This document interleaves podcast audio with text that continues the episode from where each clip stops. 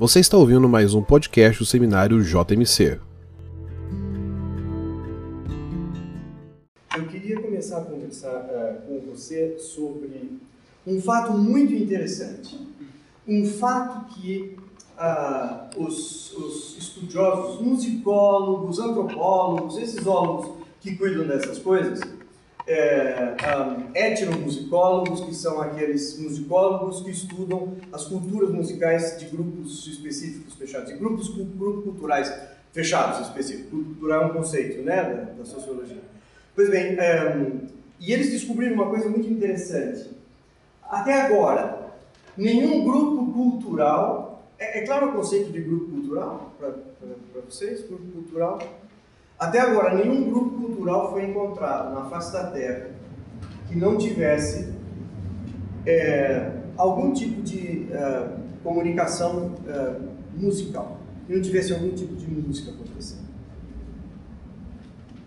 Independente do estágio em, uh, que ele estava da sua história, da sua evolução como grupo, se era um grupo quente ainda, em total efervescência, ou um grupo já frio, cultura um pouco mais adiantada, mas Independente disso, nenhum grupo foi encontrado que não tivesse alguma manifestação musical. Também, nenhum grupo cultural foi encontrado que não tivesse um, uma música, esta música, e algo que derivasse dela, separado para o seu contato com o divino, com as suas divindades. Música sempre pareceu às culturas todas uma excelente forma de comunicação entre a divindade e o ser humano. Eu vou usar essas palavras com bastante liberdade, tanto música quanto ser divino. A gente, quando eu disser agora música, você não pode imaginar a nona sinfonia de Beethoven, nada disso, mas pode ser um grunhido, um gemido com a finalidade de que seja música. Nós vamos definir isso um pouco melhor daqui a pouquinho, assim como a relação com alguma divindade. Essa divindade pode ser uma pedra, por exemplo, para o nosso conceito aqui, e vai servir do mesmo jeito. Até agora, portanto, nenhum grupo foi encontrado que não tivesse algum tipo de música. E está aí a primeira questão que nos interessa. Do que é que a gente está falando, hein? E é isso que eu proponho que a gente converse agora. É... Apresentação de slides. Pronto, é isso aí. Um, então vamos lá. Até agora, esse é o ponto, algum tipo de música sempre acompanhou o ser humano na sua história. Algum tipo de música. Esse sujeito chamado Domingos Alaleona é um grande estudioso das culturas americanas, das culturas uh, dos ameríndios. Né? E ele estudou, fazendo uma comparação entre uh, as Américas todas e o comportamento dessas culturas e o que é que elas têm de simétrica, de igual entre si, igual, coisas iguais entre si e distinções. E o trabalho dele é muito bonito. E ele disse, essa frase é muito boa, a origem da música perde-se na história do tempo. Uh, não há povo antigo no qual não se encontra alguma manifestação musical. A gente acredita que alguns instrumentos foram nascendo é, a partir do acaso. Quais são os instrumentos que seriam os mais antigos, será? Na sua opinião? É um bate-papo ninguém sabe, tá bom? Então a gente pode chutar à vontade. Vai lá. De que tipo? Sopro. Sopro. Quem dá mais? Percussão. Percussão. Agora eu gostei porque vai ter polêmica. Gosto de uma polêmica, você nem imagina. Sopro. Percussão. Quem mais? Bom, ninguém falou corda e tá bacana. Sabe por quê? Para um instrumento de corda soar é preciso ter dois pontos que prendam uma corda, tensione essa corda e uma caixa de ressonância precisa muito neurônio para chegar nesse ponto. De fato, os estudiosos concordam que a percussão, por causa da teoria do acaso, é possível que o sujeito ou a sujeita, né, ou os, andando em algum lugar, encontrar em algum lugar uma pedra, um tronco, sei lá, um, né, e bateu isso para, sei lá, e produziu, opa, isso aqui dá samba. E aí sim nasceu o primeiro né? E na ordem, talvez os próximos tenham sido mesmo de sopro. Por quê? Pela mesma razão um búzio soprado na praia para tirar areia, uma, uma cana vegetal soprada de repente produz um som e aí pronto. Né? Isso eh, a partir igreja da. Mas ninguém sabe, como eu disse. Por isso essa introdução, né? Agora, nenhum instrumento musical anterior a tudo isso aí que a gente falou. A voz. E agora tem um ponto muito bacana que eu acho que você precisa tentar entender o que eu vou dizer. Em algumas culturas, provavelmente a música nasceu antes de nascer uma língua super elaborada. Eu vou dizer outra vez isso. Em algumas culturas, música nasceu com a intenção de ser comunicação não verbal, antes de formular uma sintaxe complicada, uma língua elaborada. Está entender isso ainda não? Eu falo outra vez. Que nem piada da lei, precisa contar outra vez. É, é, vamos lá. Não, porque o conceito não é muito fácil. Parece que é, mas não é. Em algumas culturas, provavelmente, ao que tudo parece quando se estuda, um tipo de música, que a gente vai entender já já o que seria, começou a ser utilizada com, com a finalidade de ideias concretas antes de formular um, um vocabulário muito rico, uma língua extremamente, elaborada. Está me entendendo? Agora melhorou. Que, que, quer dizer isso? Quer dizer que uma inflexão melódica pode ter sido usada. Você fala, mas como é que funciona isso? A gente é herdeiro disso. Sobrou algumas coisas na nossa língua. Pense, você olha para uma pessoa que está longe de você e você pergunta assim, fulano, você vai lá não sei onde? A pessoa fala, hã? Isso é música, isso é uma melodia de quatro sons glissando para os músicos em grau conjunto. Que quer dizer o quê? Eu não entendi o que você falou. Já, já imaginou que esses quatro Tá entendendo? Tá entendendo? O cara lá de longe, você vai e você fala, hã? Eu não entendi o que você falou. Olha que em pouco tempo você resumiu uma, uma, uma informação. E aí o cara fala assim: Eu perguntei se você. Aí você entende, você falou o quê? Ah, essa nova musiquinha quer dizer agora. Eu entendi o que você falou. Quando a gente está dizendo em algumas culturas se encontrou, provavelmente, música desse jeito, se você pegar as línguas muito antigas e que estão razoavelmente preservadas, então, você pegar as culturas uh, orientais, de uma regra geral, a, a, a, língua é muito melódica, muito musical. Tem, tem, tem frases ou tem sílabas que, tendo um, um, tipo de música, quer dizer uma coisa, outro outra. Isso é, essa é uma das razões por que se entende que as línguas mais antigas talvez tenham nascido num, num processo de melodia e, e palavras com sentido concreto para se expressar. Muito bom, olha lá, ela olha outra vez que diz assim: provavelmente no homem primitivo, a linguagem musical de forma rudimentar precedeu a linguagem propriamente dita. Como é que é isso? Hã? Ah, Percebe que música a gente está tratando aqui de uma forma, é, uma simples liberdade. Música pode ser essa pequena melodiazinha para cima, nesse nosso conceito. Tá certo? Agora, eu queria, portanto, e esse é o ponto que eu queria chegar e com alguma pressa, está aí música e divindades formam um conjunto que não são possíveis separar. Eu usei uma palavra de propósito com uma certa provocação aí, a, a expressão luminoso. Uh, essa expressão foi usada pela primeira vez num livro uh, escrito por Rudolf Otto, um sujeito que escreveu um livro chamado O Sagrado. Se quiser dar uma olhadinha, vale a pena discute um pouco essa questão, não, não sendo um teólogo, ele discute a questão fenomenologicamente. Vale a pena dar uma olhada. E o Rudolf Otto definiu como luminoso aquela, aquela coisa que é aquilo que, uh, para a qual o ser humano se curva, é? seja ela qual for. É assim, a palavra, né? mas luminoso é o neologismo foi criado por ele naquele uh, volume. Uh, pois bem, não dá para separar essas duas coisas uh, para muitas culturas e, de fato, essa comunicação com o sagrado, muitas vezes, os povos entendem que um grande veículo para isso é exatamente a música. Bom, e agora a gente está chegando numa questão importante o que, é música. Então, um, o que, é música? Né? Alguém arrisca? O que é música? Ah, vamos lá, a gente está conversando mesmo, né? Tem problema a gente falar umas coisas aqui. Bora. combinação de som mais ritmo. Combinação de som mais ritmo. Eu gostei muito de combinação. Essa foi a melhor coisa da sua frase. Não é brincadeira. Isso é. A arte que expressa sentimental. A arte que expressa sentimental. Então, sabe por que é complicado procurar uma definição para música?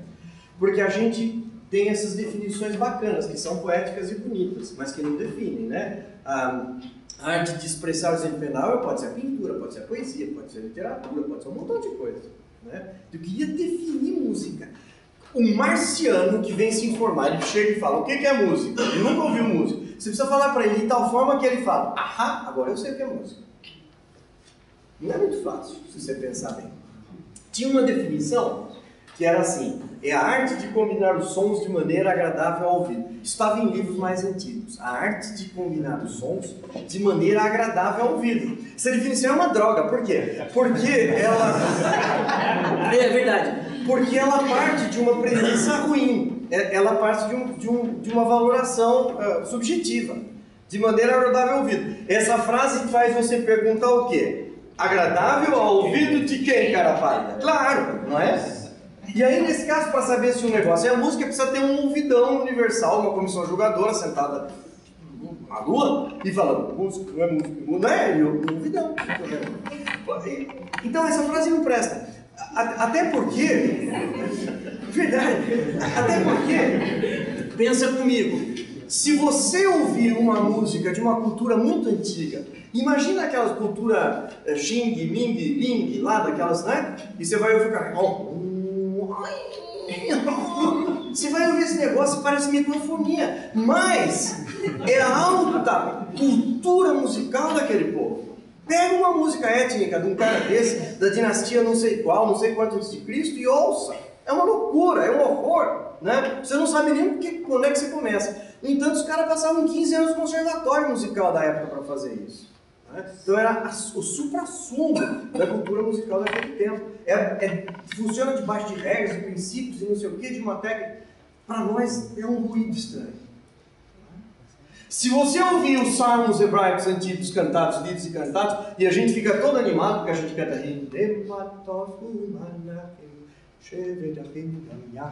e a gente acha que os caras cantavam desse jeito bonitinho. Não, cantavam. A melodia dos salmos era completamente estranha. Essas melodias dançantes, que era a melodia das festas, são que chegaram para nós por via oral. Não tem nenhuma notação musical do, do, do, da, da, melodia, das melodias do povo de Israel, viu pessoal? Não tem, não se conhece notação musical. Se alguém falou para você, é mentira.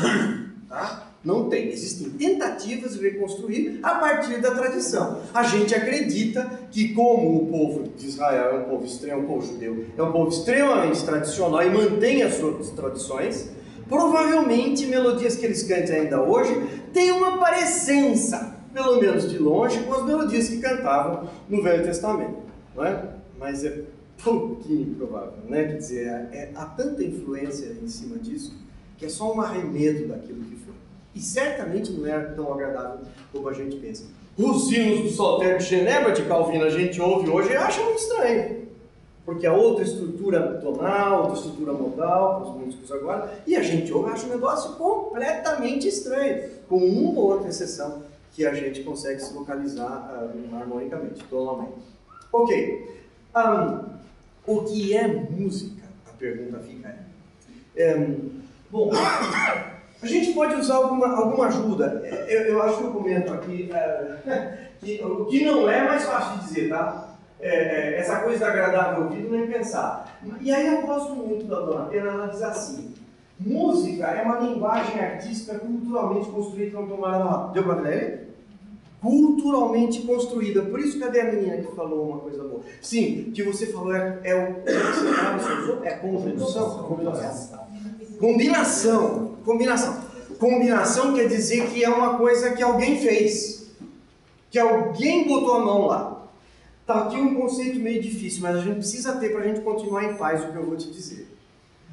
Eu vou pedir ajuda da, da cultura grega e da cultura romana, que por tabelas né, veio de lá para cá, como você sabe muito bem. Como você está muito familiarizado com isso, tem uma palavra em grego muito boa para o que eu quero é, dizer aqui para você. Uh, talvez você vá se lembrar das chamadas artes liberais. Uh, as artes liberais, aquela, aquelas artes, aquelas técnicas, aquelas ciências que o ser humano livre deveria conhecer, o não escravo. Existia uma ars servilis e uma ars liberalis. O ars servilis era fazer objetos, fazer coisas. Ars liberalis era pensar em coisas.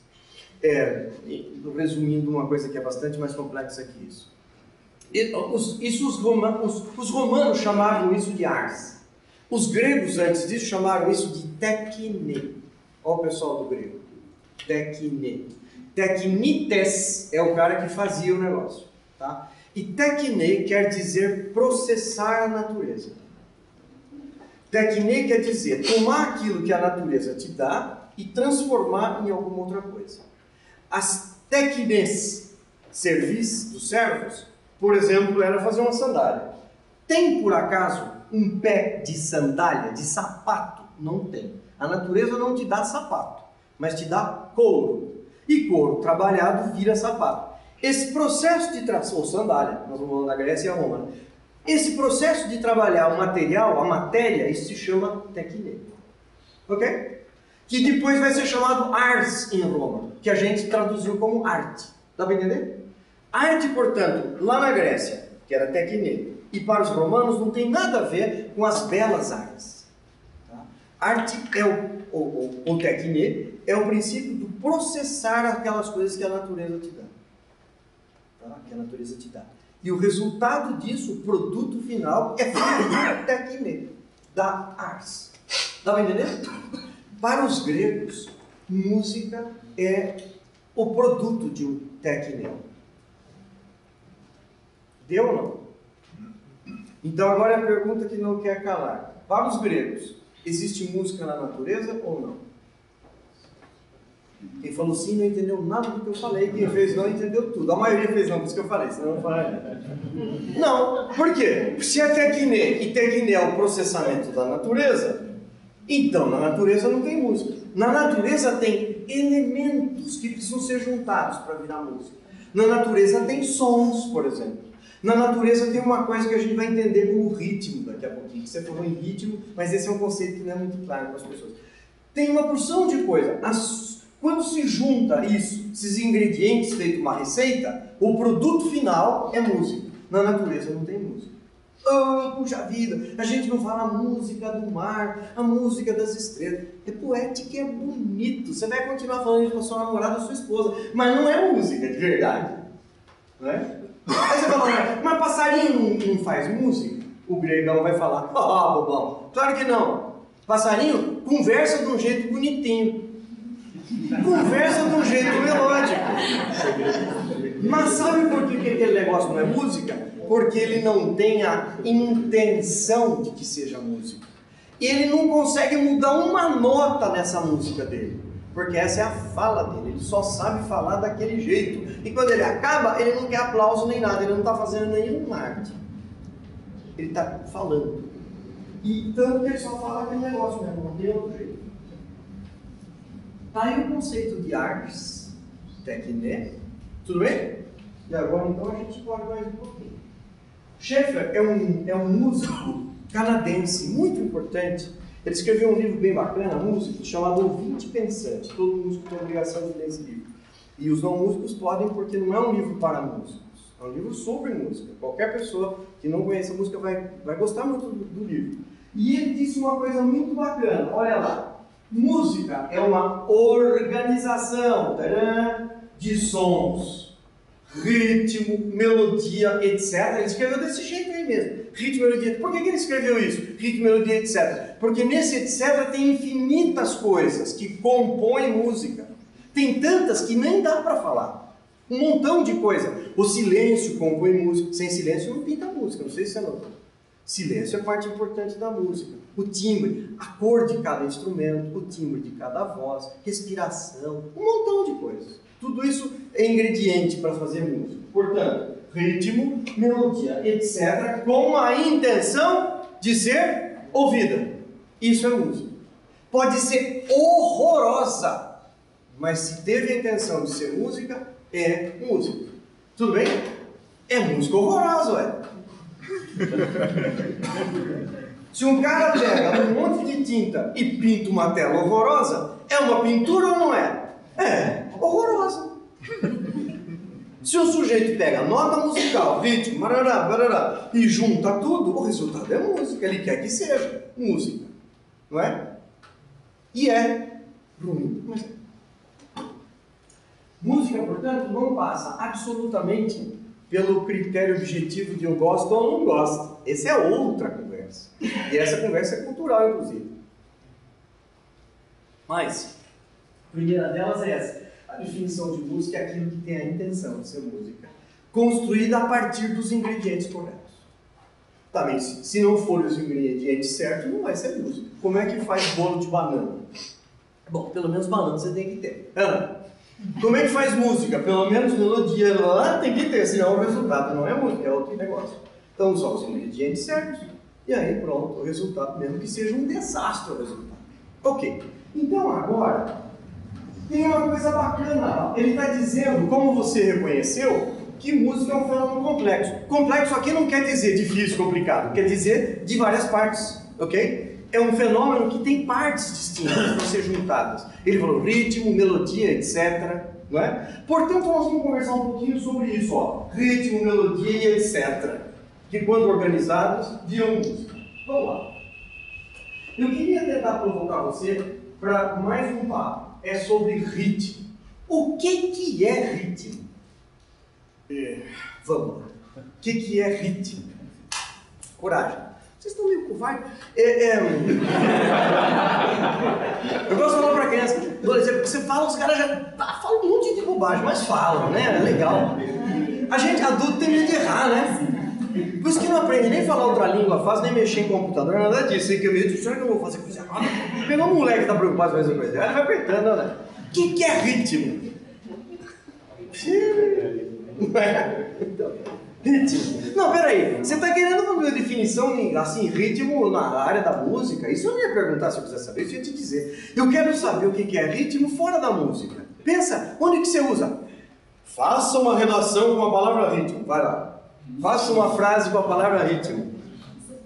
Mas, não, vamos fazer, não. Faça uma frase com a palavra ritmo, que não tenha nada a ver com música. Oi? Uma cadência. Uma cadência. Mas cadê a frase? Eu queria uma frase com a palavra ritmo. Como está seu ritmo cardíaco? Muito bem, o meu coração tá batendo num ritmo maluco. Foi bom a gente combinar aquelas coisas para o da música, né? Quando não tem, vocês falam, né? Essa é a, é a 3, tá? É, veja, ritmo e coração estão associados pra caramba. Toda hora tem alguém mexendo, medindo o quê? O ritmo cardíaco.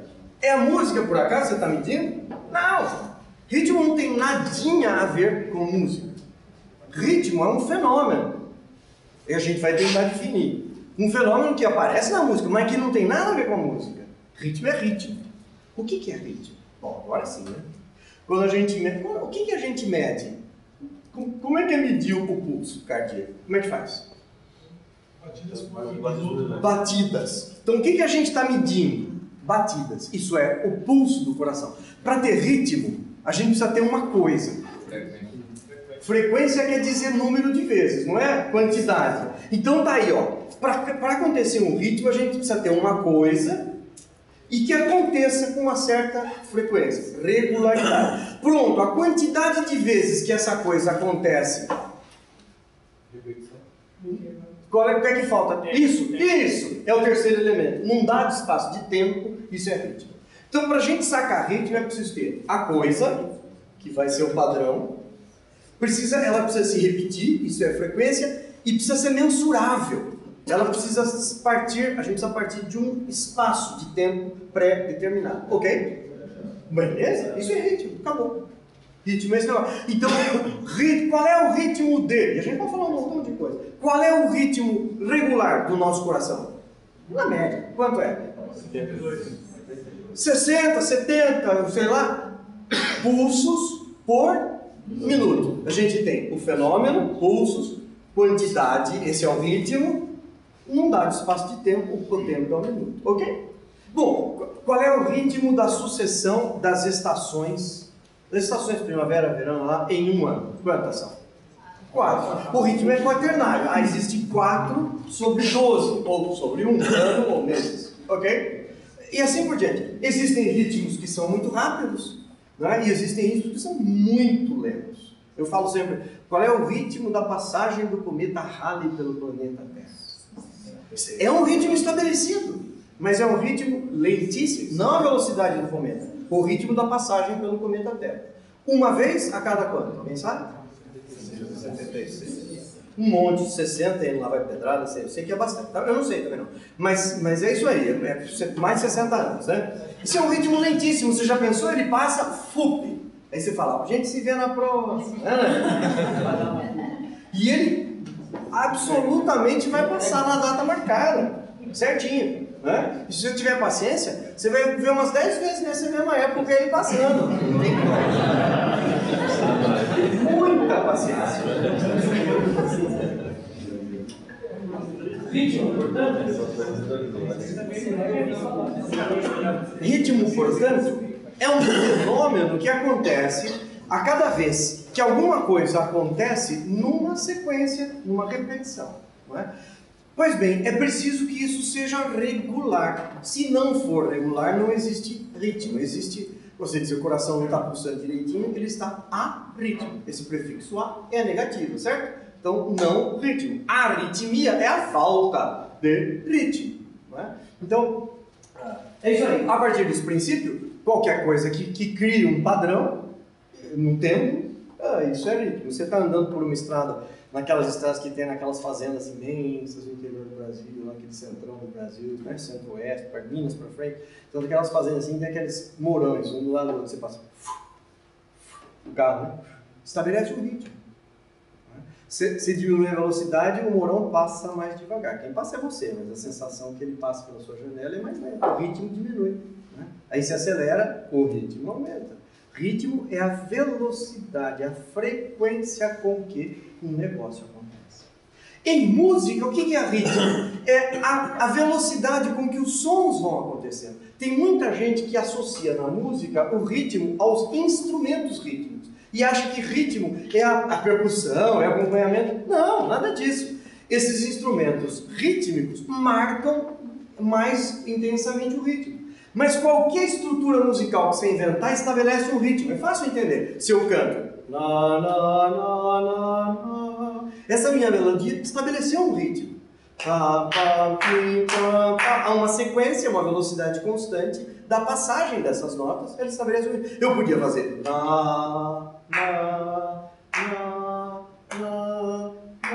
Eu teria a mesma melodia num ritmo mais lento. É o mourão passando mais devagar. Ok, não é? Ou na, na, na, na, na, um ritmo muito mais rápido.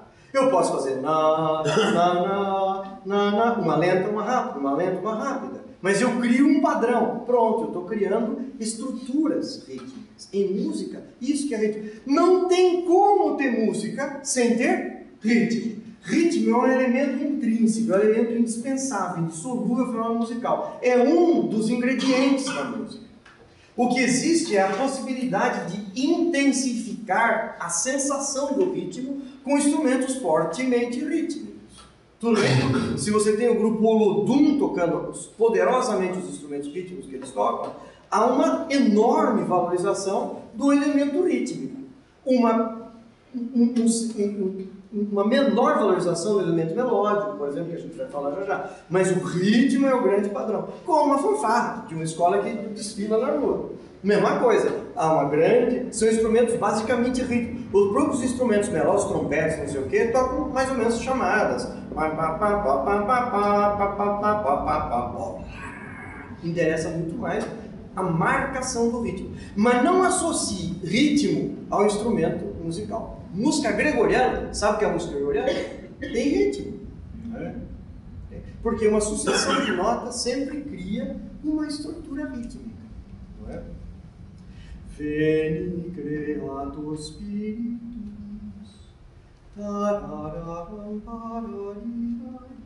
Esse é um gregoriano do século VII. Estou cantando até hoje. Uma linda melodia.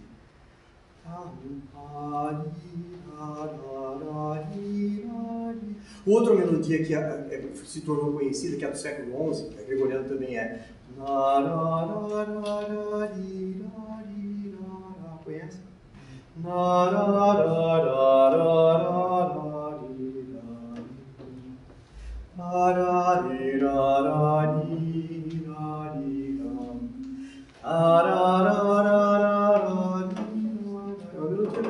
Do século XI e XII. Ritmo está estabelecido aí. Né? Ritmo não tem nada a ver com instrumentos rítmicos. Né? Quer dizer, eles vão marcar ritmo, sim, é verdade. Mas não precisa deles para o ritmo estar estabelecido. O ritmo está sempre lá. Ok, vamos lá. E agora? Outro conceito que está logo ali. Melodia. O que será melodia? Vai, coragem.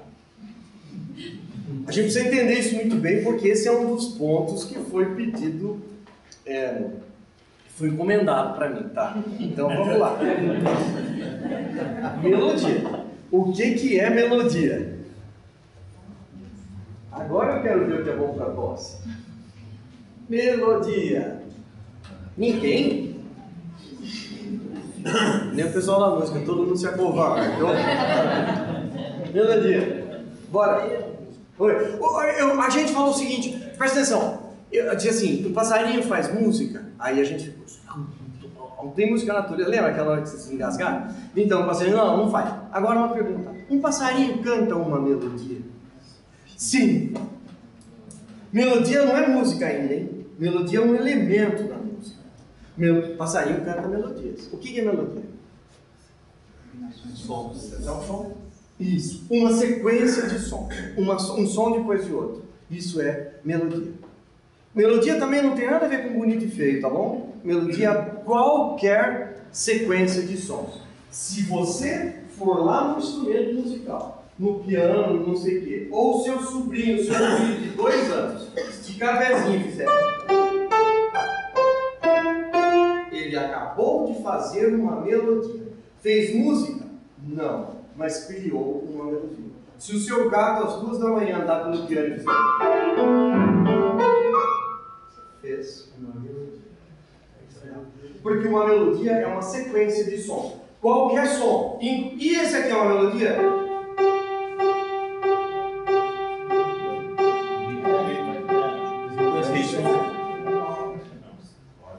É uma melodia monotônica, né?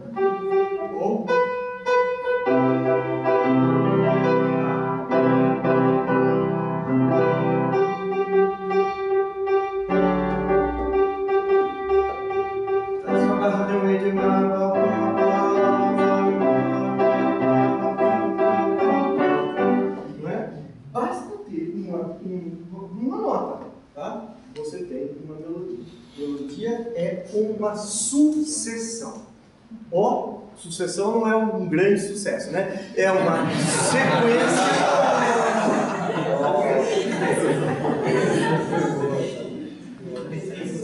É uma sequência de sons musicais. Ok, vamos lá.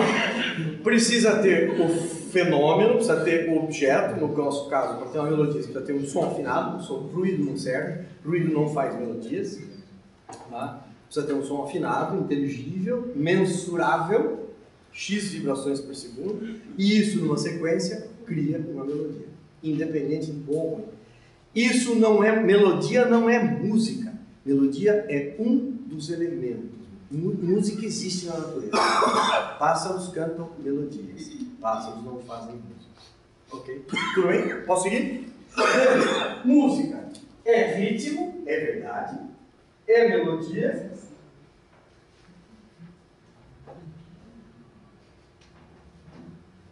Olha, tá vendo? Eu botei tanto defeito, aí parou, né? Foi uma espécie de recurso, eu acho.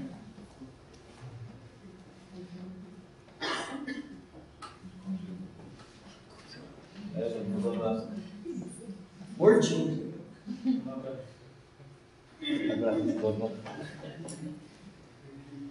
Tem um bom técnico de plantão que sabe fazer lá na frente? Quem é? Você? É o cara? Não vai acontecer nada. Não é isso que é o pior, né, cara? É que nem abrir a janelinha do ônibus pra moça que tá do seu lado.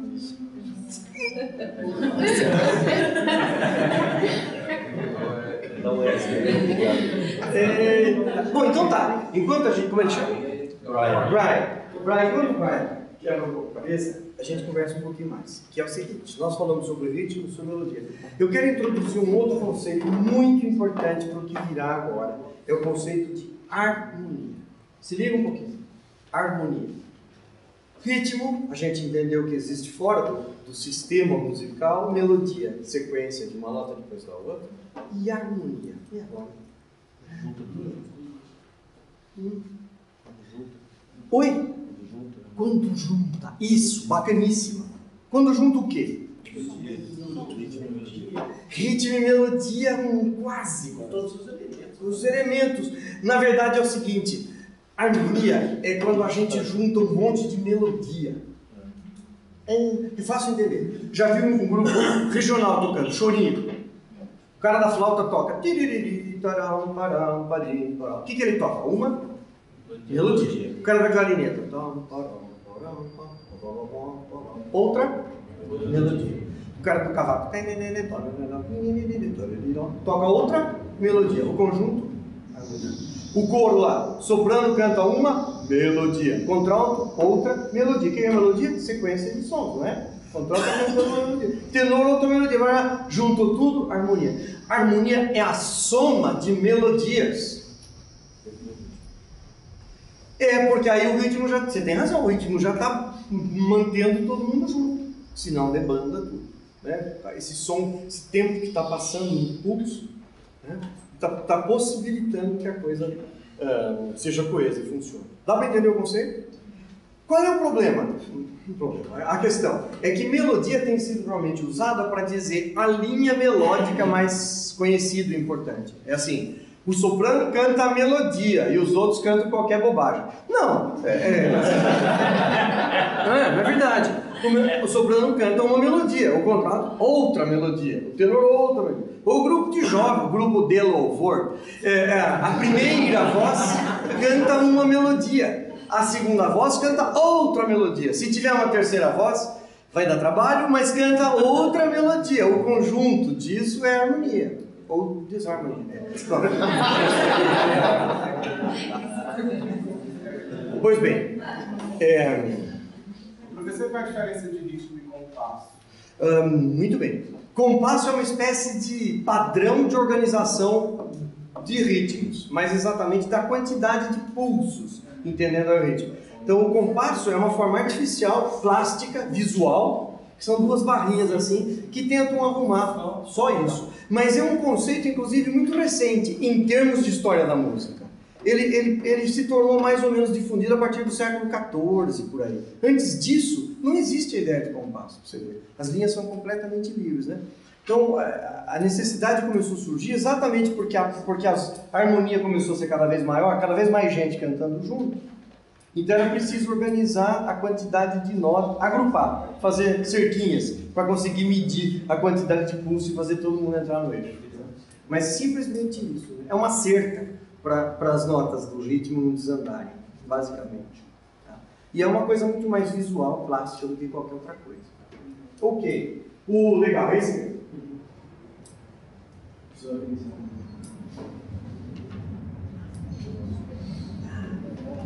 Ó, oh, descobri o que tem um filho assim.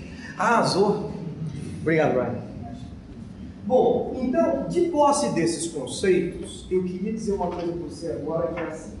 O fenômeno musical tem incomodado os pesquisadores desde sempre. Você conhece um texto do Velho Testamento que diz assim, que Davi já estava na corte, antes da brigaiada toda com Saul. Muito antes. Davi já estava pela corte e como ele era músico, ele tocava o seu instrumento, tocava a harpa, uma das harpas que ele podia ter. Quando um espírito maligno da parte do Senhor via sobre Saul, não me peça para fazer uma exegese desse texto, ok? Enfim. Espírito maligno da parte do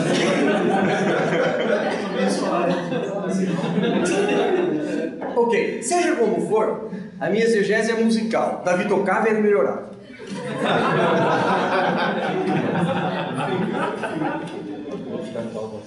O que interessa, no meu exemplo, é que as pessoas sabem que a música, de alguma forma, exerce uma ação sobre o ser humano.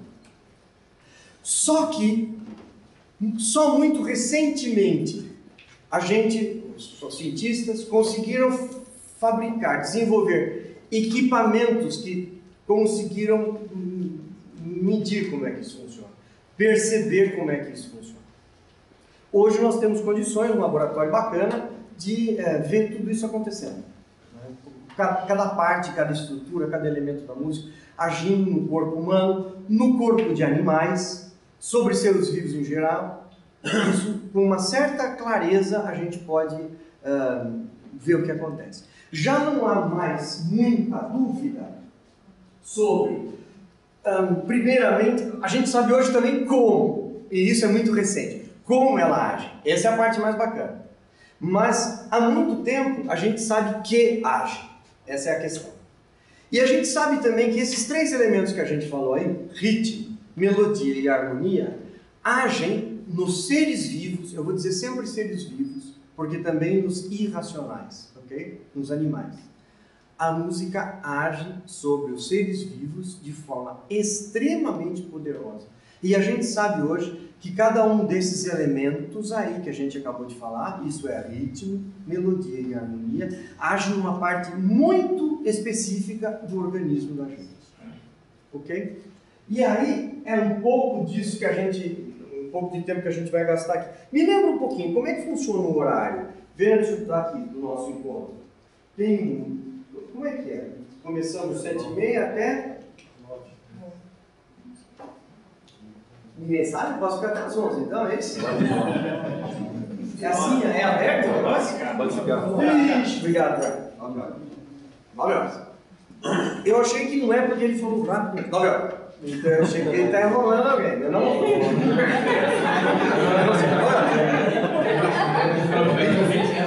Ele falou, nove horas, eu vou jogar mesmo.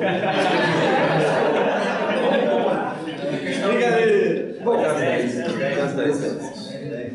Ok, bom, então vamos lá. Ritmo. Vamos, lá um pouquinho. Melodia. Sucessão de sons. Um depois do outro. Uma ordem contínua. Certo? Harmonia. A combinação de diferentes melodias. E aí vem o nosso papo de agora. Como é que essa gente age sobre o organismo da? Da seguinte forma. Nós não temos muita dúvida, e consegue se provar isso com uma certa facilidade, que esses elementos agem em partes diferentes do nosso organismo. A saber, ritmo age sobre nossos músculos. Tá? Isso é, uma grande sucessão e um grande apelo rítmico faz com que toda a nossa estrutura muscular reaja inconscientemente. Não tem nada a ver com consciência. Não tem nada a ver com intelecto. Não tem nada a ver com o cérebro. Tem a ver com uma reação natural do nosso organismo. Não só os músculos sobre os quais a gente tem autoridade, eu quero dizer, se houve uma coisa que tem um ritmo bacana, seu ombro começa aí, o seu pé, você tem autoridade sobre esse. Mas você não tem autoridade, por exemplo, sobre o seu músculo cardíaco. Ele funciona como ele quer, infelizmente é ele que manda. Né? Se você mandasse, eu ia falar, aguenta aí, né? Mas não é assim. Eu vou dizer uma coisa para você incrível. Você não tem autoridade sobre o seu coração, mas ritmos tem começou um ritmo, seu coração pulsa imediatamente numa frequência igual ao do ritmo. Igualinho, tá? num padrão. É por isso que cada vez mais tem sido usado tipos de música específicos para senhoras gestantes. Porque o coração do feto pulsa duas vezes a cada pulso do coração da mãe. Não sei se você sabia disso. Ok? Só que não tão simetricamente. É o dobro da velocidade. Quando você ouve, quando a gente bota para uma, uma, uh, uma mulher grávida uh, música, tem padrão para isso, estuda isso o tempo inteiro, especialmente algumas músicas do período barroco que tem músicos, um pulso principal e um secundário, tem um tá, tá, tá, e agora tá, tá, tá, tá, tá, tá, tá, tá, o coração do feto e da mãe entram em a, a imediata sincronia.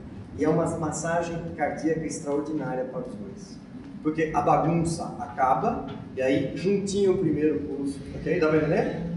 E essa massagem cardíaca por 10, 15, 20 minutos faz com que todo mundo fique em paz e a saúde de todo mundo melhore. O ritmo mexe poderosamente com os nossos músculos. Quaisquer músculos, inclusive, como, como eu disse, pulso cardíaco, né, que é alterado imediatamente, a sua respiração, você não sabe, mas você respira exatamente no pulso, no ritmo que está soando nos alto-falantes. E existe muito mais do que isso, né? Eu tenho vários amigos que hoje têm profissões muito interessantes, sim, em outros países. É, eles são consultores de, de música para espaços públicos. São músicos, estudam esse fenômeno muito bem. E eu, eles me mandam sempre esses relatórios, é muito impressionante. Existe música que faz você comprar mais, existe música que faz você sentir menos dor, existe música que faz você querer ir embora logo, existe música que faz você querer ficar mais. Sim, perfeitamente.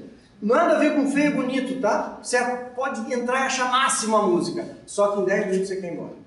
O McDonald's não quer que você sente lá e fique duas horas lá Ele quer que você sente, peça alguma coisa e caia fora o mais rápido possível. Por isso mesmo, as cores são estudadas para você não aguentar ficar lá muito tempo e o som idem. Tá? Você, bom, vai num restaurante cinco estrelas talheres de prata, vários copos de cristal, não é? guardanapo de linho, toalha de linho, e tem um quarteto de cordas tocando em algum lugar ao vivo lá que você nem sabe aonde, só um somzinho muito leve, você fala, ele não quer que você saia. Porque ele, porque ele quer que a sua conta chegue em 300 reais por pessoa.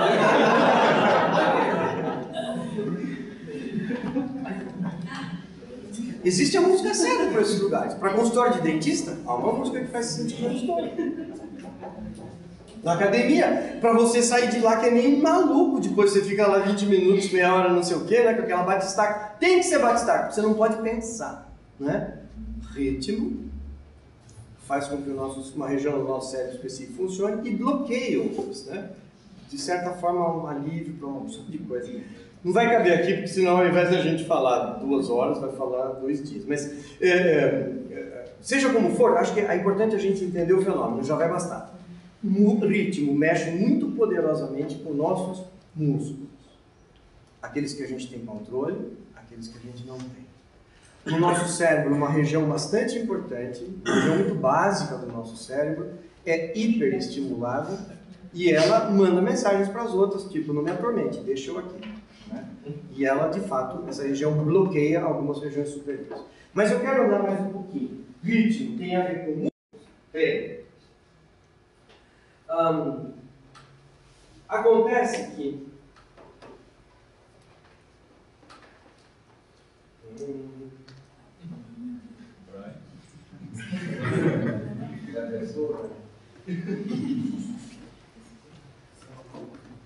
Se botar um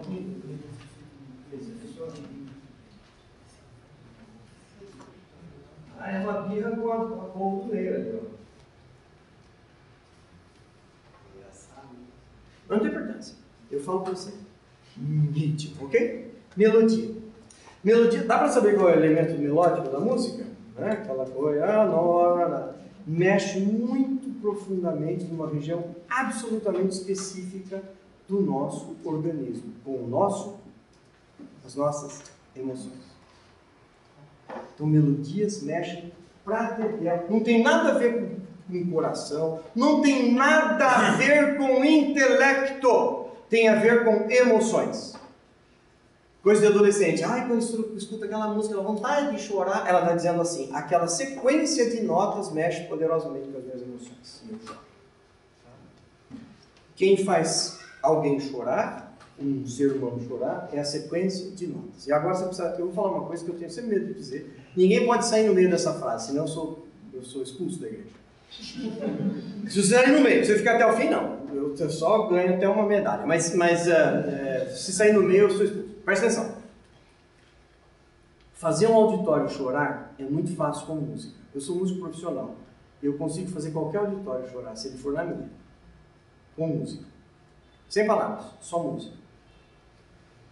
Eu não preciso da ação do Espírito Santo para fazer um auditório chorar. Não preciso. Fazer um auditório chorar eu faço com música pra caramba. Mas tem uma questão importante aqui. Fazer um único sujeito lá dentro desse auditório se tornar uma nova criatura, música não faz. Só o Espírito Santo. Mas fazer chorar, eu faço com música sem a ajuda do Espírito Santo. Tudo bem? Agora você pode sair. Quer dizer, não pode, não precisa. Se o termômetro da espiritualidade do grupo for choradeira, tá errado. Choradeira é emoção que a gente pode ter música para fazer. Com música eu detono um auditório. Estou falando muito sério agora. Eu já fiz isso muito para mostrar que isso é possível, inclusive, muitas vezes. A palavra certa, na hora certa, com a música certa, cheio ó, ó, E aí, ouça, sua, ouça o seu coração, feche o seu olho. Não precisa ser música saga, qualquer música. Tem uma, tem uma estrutura melódica que funciona. E a gente derruba mesmo os caras. Tá? Tudo bem? Melodia mexe com emoções. Ritmo com músculos. E quando mexe com emoções, bloqueia bloqueia instâncias superiores do nosso cérebro. Por exemplo, razão. Razão e emoção, aliás, são duas coisas que frequentemente estão meio complicadas, não é? Esse equilíbrio entre razão e emoção é uma coisa complicada. 1 Coríntios 14, 15, se não me falha a velha, vamos abrir, é, por favor? 1 Coríntios 14, 15, acho que é esse o texto. 1 Coríntios 14, 15, coragem. Quem achou, leia bem fortão.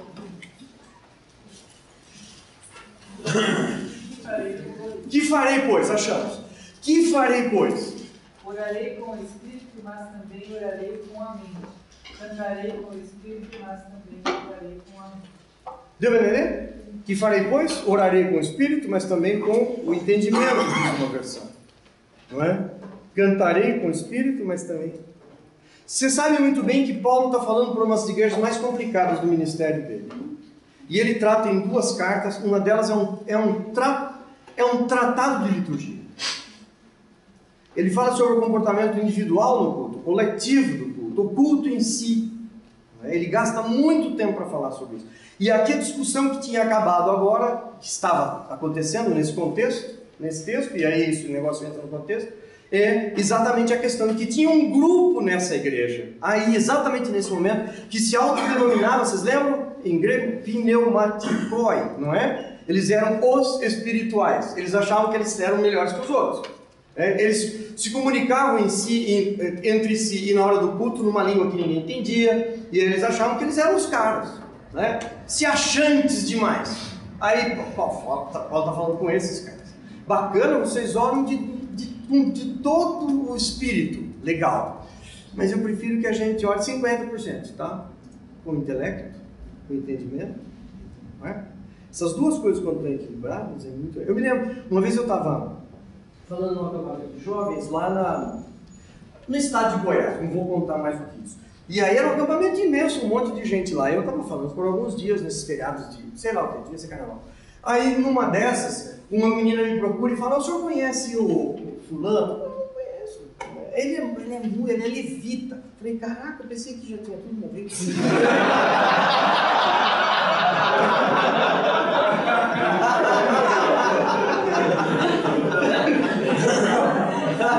Aí, e ele, olha, ele é uma bênção, muito bom, excelente. Quando ele louva assim, Olha, ele é 100% só espírito. Eu falei, rapaz, isso aí para Paulo não ia gostar desse negócio aí, não. Paulo falou que é 50%.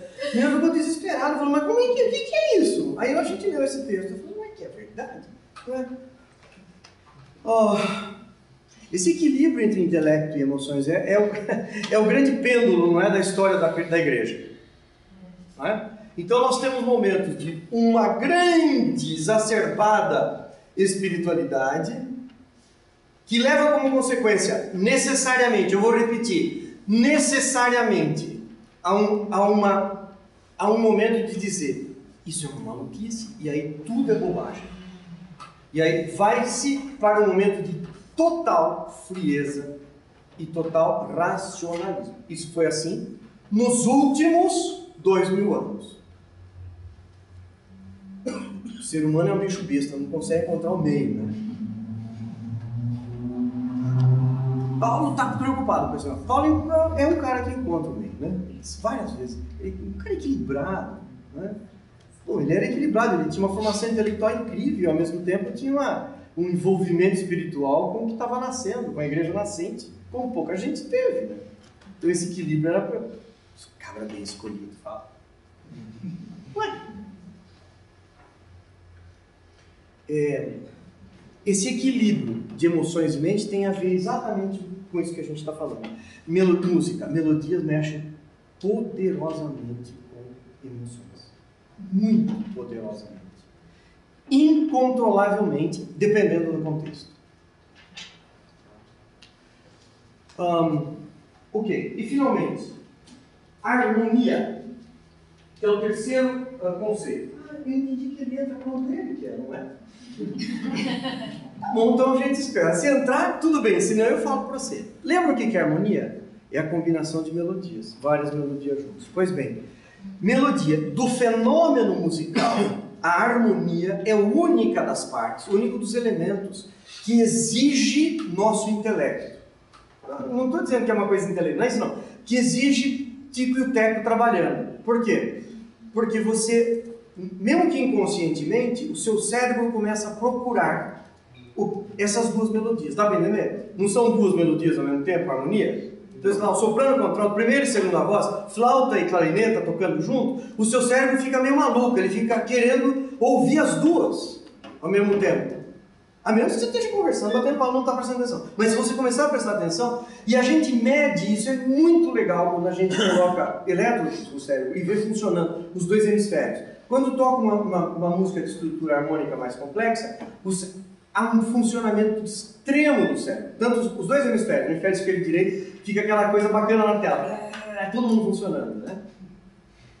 E aí, quando esse, esse, esse apelo é menor, então há menos movimento lá, né? Menos, menos, menos investigação.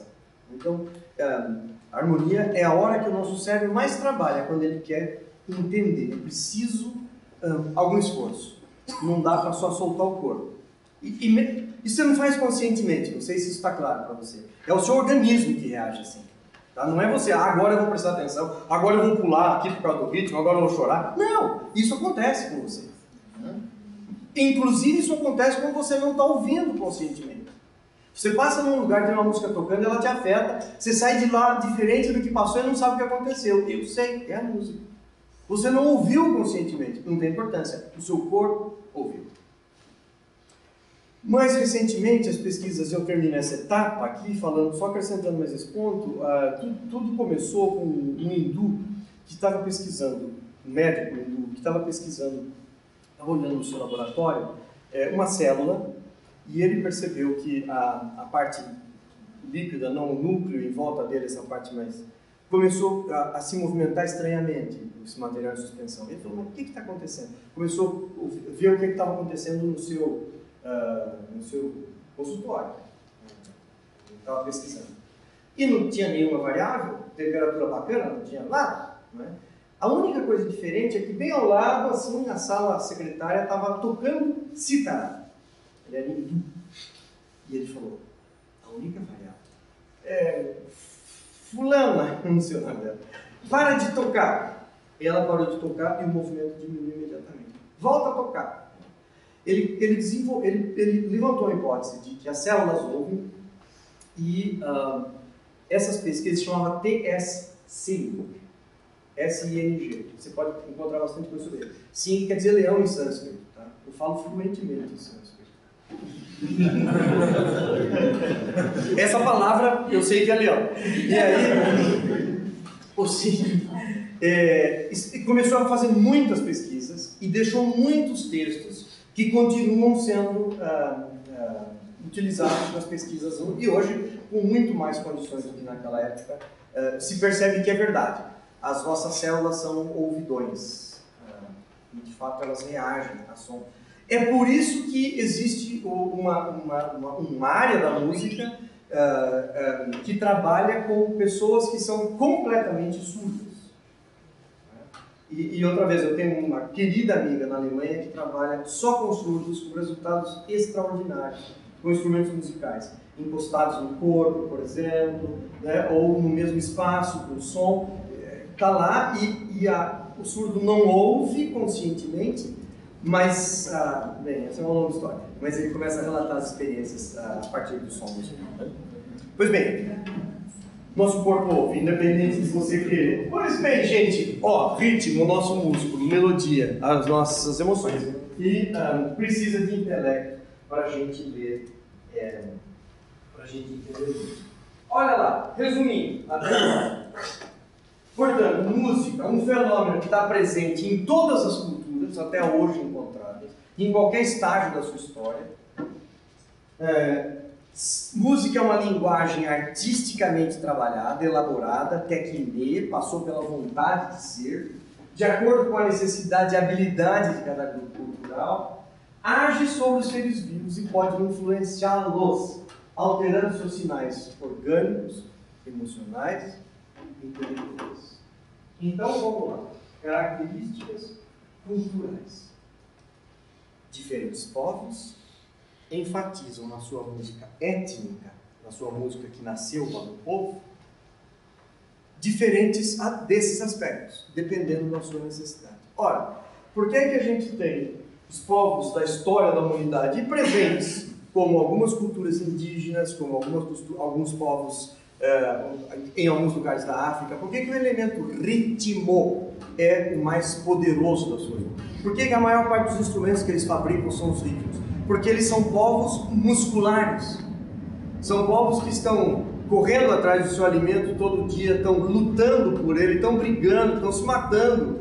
Músculo é necessidade de sobrevivência. Sua música relata, retrata esse fato. Não é consciente, não. É que os elementos que a gente acabou de falar, ritmo, melodia, harmonia, estão presentes nos povos de acordo com a sua natural necessidade orgânica, física, intelectual. Músculos, ritmo. Muito ritmo, muito músculo. É, da mesma forma, portanto, os povos mais emocionais têm músicas com grandes melodias quem é que não sabe da história do povo italiano do século XIX, quando a ópera atingiu seu auge lá? O povo ia assistir a ópera e saía, acabava a ópera e saía na rua cantando a última música e chorando, todo mundo, né?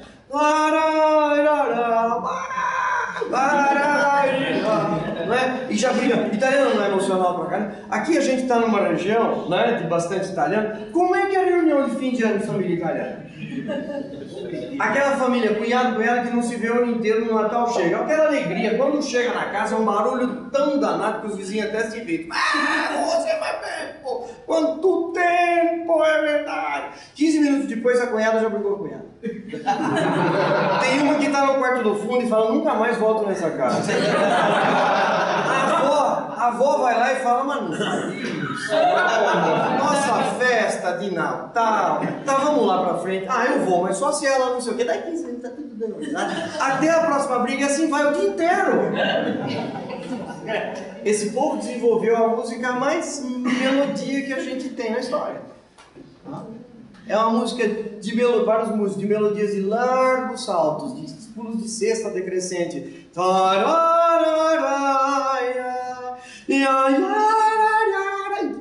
Todo mundo chora por causa disso. Melodia. Mexe com emoções. Povos emocionais.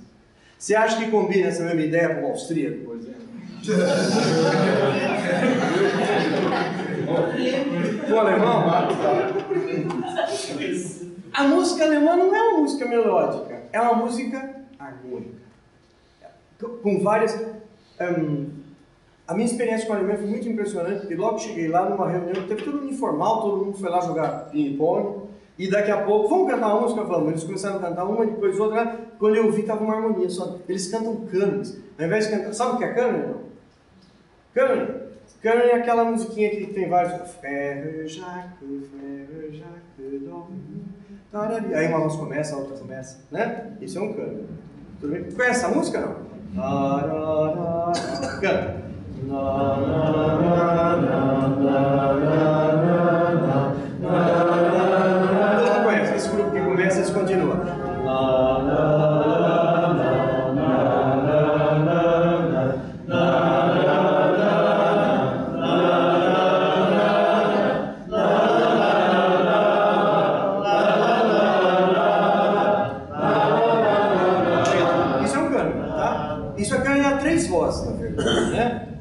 Fazer para ver como é que fica. Um, dois, três, três filas de vocês. Esse é o grupo 2. Esse aqui é o grupo 1, um, grupo 2 e grupo 3, tá bom? Grupo 1 um começa. Vou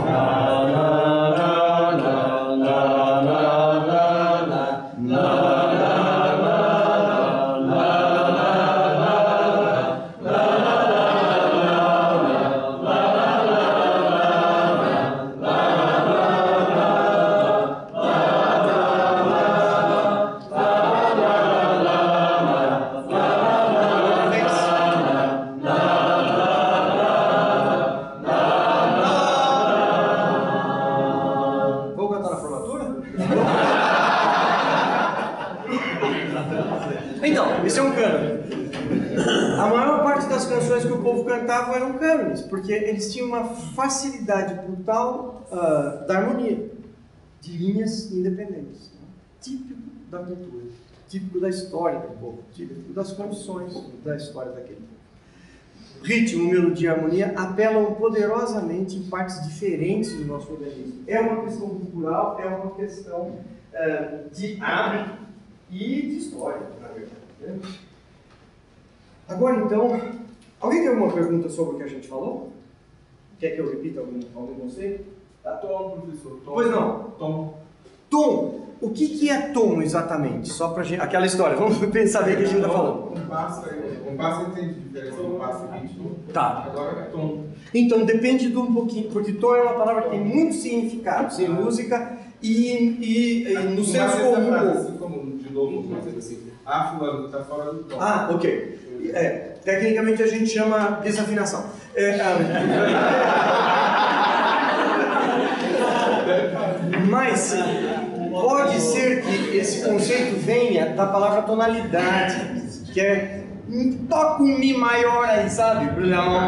E aí você achou o Dom, e a pessoa que está fora do tom é por causa disso, talvez. É o conceito de tonalidade. Dó maior, Ré maior, Fá maior, isso é, isso é o tom ou a tonalidade. Nesse aspecto que você está dizendo. Tá?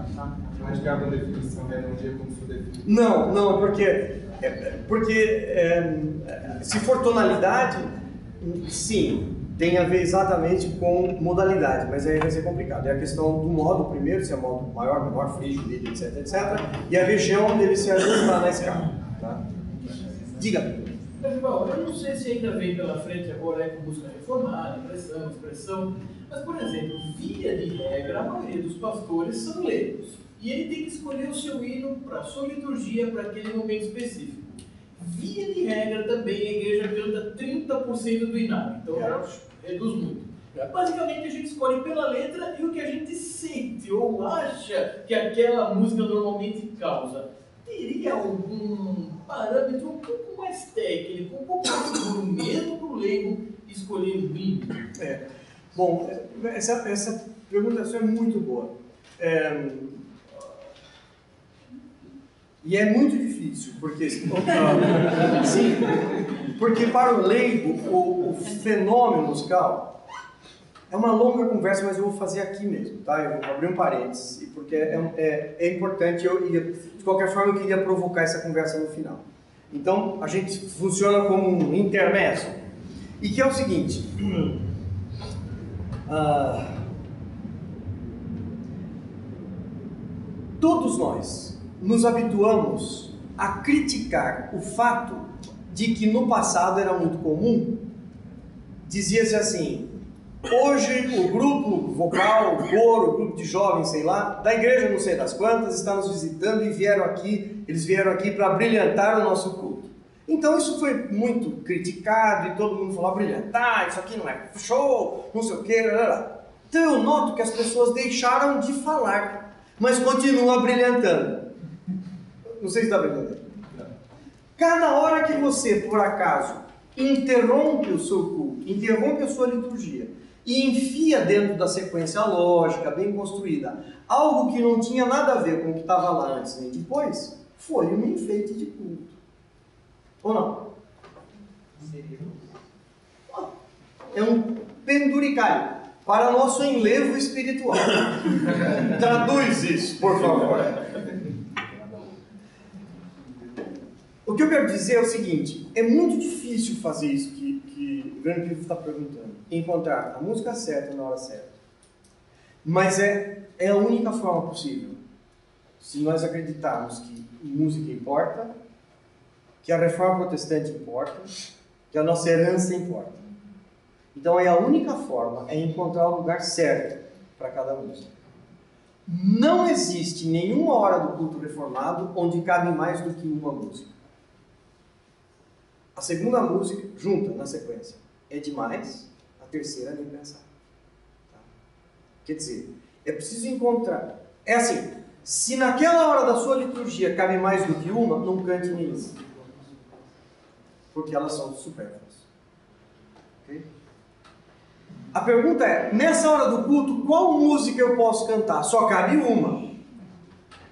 Mas não dá para cantar umas três? Dá. Quais? Qualquer um.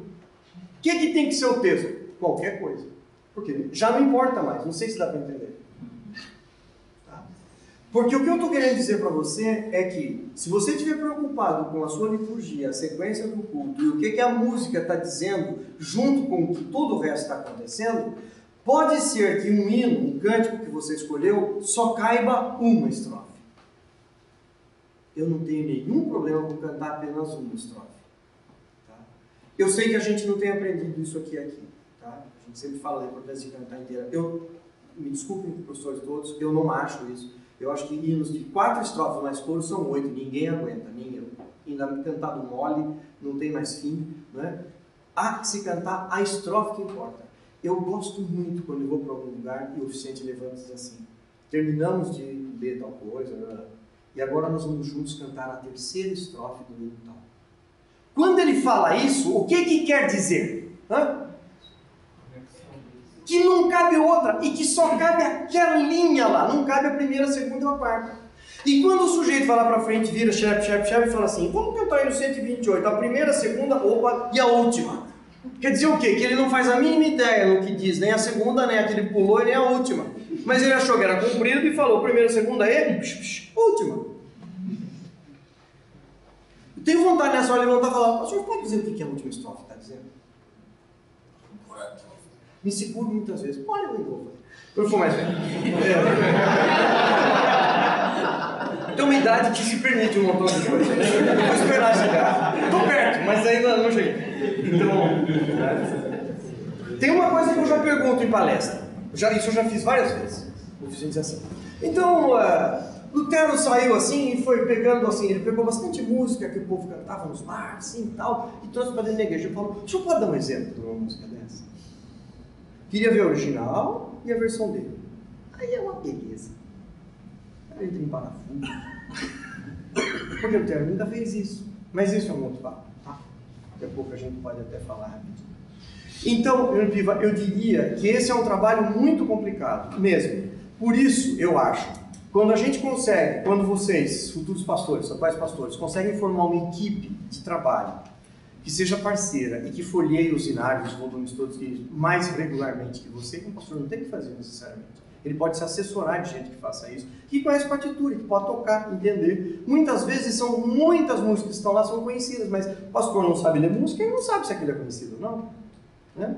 Tem lá simplesmente não cantou, mas é conhecida. Então a gente, é, numa parceria boa, pode fazer um grande trabalho. Né? É bem verdade que eu acho que qualquer outra música tem que entrar no contexto da liturgia, necessariamente, senão ela não cabe no culto. Não tem espaço para uma apresentação musical. Seja ela num magnífico coro de 80 vozes, seja ela de um grupinho de jovens que vai cantar com o microfone. Não tem lugar para essa gente. Essa gente quer dizer o coro e o coiso, e o grupinho, certo? Se for fazer um showzinho. Não tem lugar. No culto reformado não tem lugar. Tá? Tem lugar para aquelas músicas, na hora certa, no seu momento certo, no contexto certo, referendando o que a teologia, o que o ensino está dizendo. Aí tem. Tá? Como um adendo de culto, como um recreio no meio do culto para descansar. Vou ficar então um pouquinho para a gente descansar, né, irmãos? E aí, vamos lá. Cantar aqui, tem uma coisa bacana aqui do Espírito Santo, vou cantar. E agora? Agora vai cantar do de Jericó.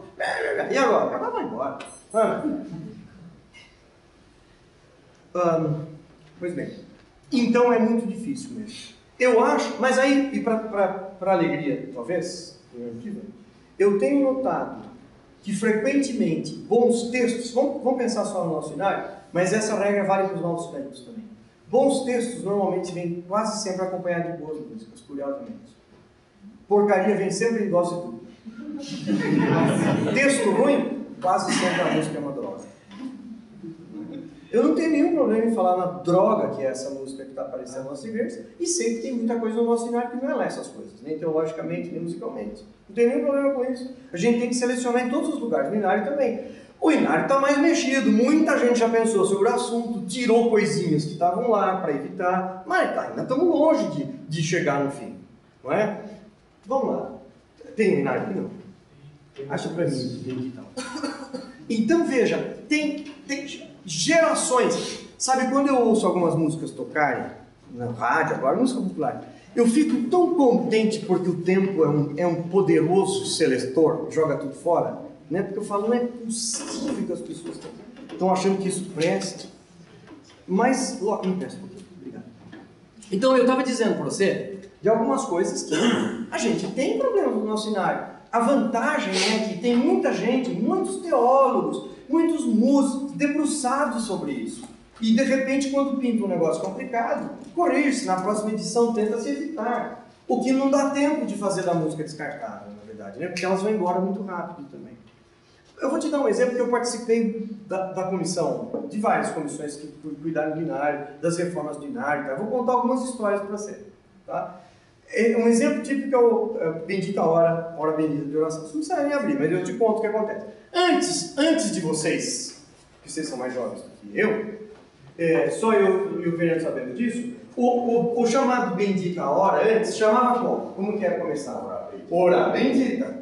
Então, acontece que Hora Bendita tem um problema aí, não tem? Tem uma palavra aí que não existe na língua portuguesa. É a palavra orar. Assim como berrou. Existe berrou em português? É uma palavra francesa, não é? Dona Chica admirou-se do quê? Do berrou. As pessoas que fazem letras para suas músicas são surdas, na minha opinião.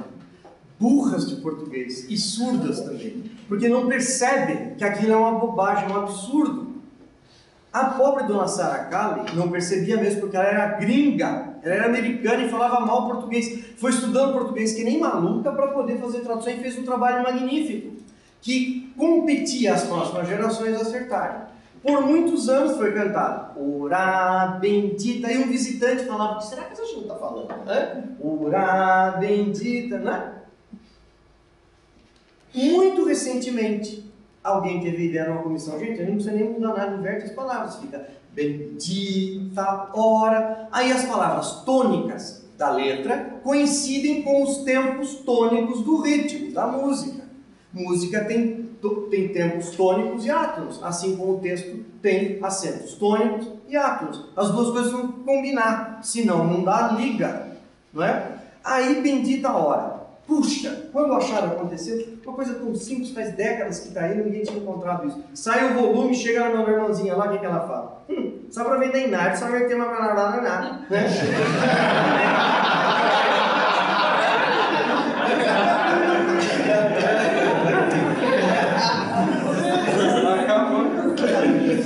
Sei que essa comissão deve estar ganhando muito dinheiro. O que a gente pagava, qualquer coisa. Claro que ninguém nunca ganhou nem um centavo para fazer isso. Punha gasolina no próprio bolso ir na sociedade bíblica e não sei mais o que. E vinha, quando não dava tempo, vinha do interior, precisava ficar hospedado na casa de parente ou em hotel. Dá para pagar hotel assim, tudo muito, não tem grana nenhuma, mas tá bom também. Mês que vem a gente tá aí.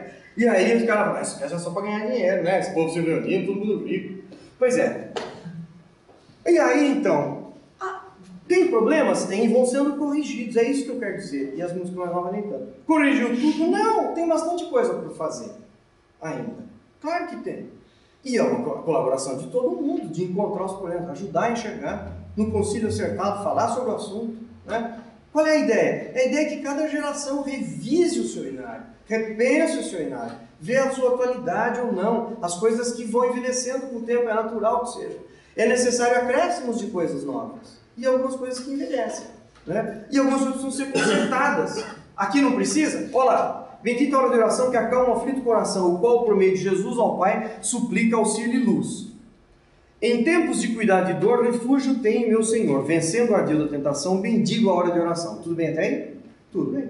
Segunda estrofe. Bendita a hora de oração, quando a fervente petição se eleva ao trono do Senhor. Bacana, né? Bendita a hora de oração, quando a petição fervente, honesta, verdadeira, chega até o trono do Senhor. Que atende a voz do meu clamor. O Senhor atende a voz do meu clamor. Pois ele ordena recorrer ao seu amor, ao seu poder. Ele mesmo que fala. É a ordem. Contente sem perturbação, eu busco a oração. É. Bendita a oração de santa paz e comunhão. Desejo, enquanto aqui me achar, com fé constante e humilde orar. Tudo bem? A gente vai entender pouquinho que esse aqui me achar quer dizer vivo aqui na terra. Enquanto eu estiver aqui na terra, eu desejo de fato, com fé constante, humilde orar. Presta atenção.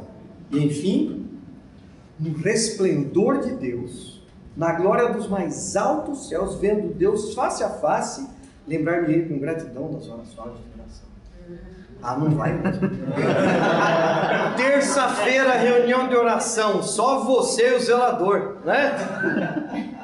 Você chega lá diante de Deus, olhando face a face, olha bem o trono e diz: Aqui tá, até aqui tá bom, mas olha, bacana mesmo é.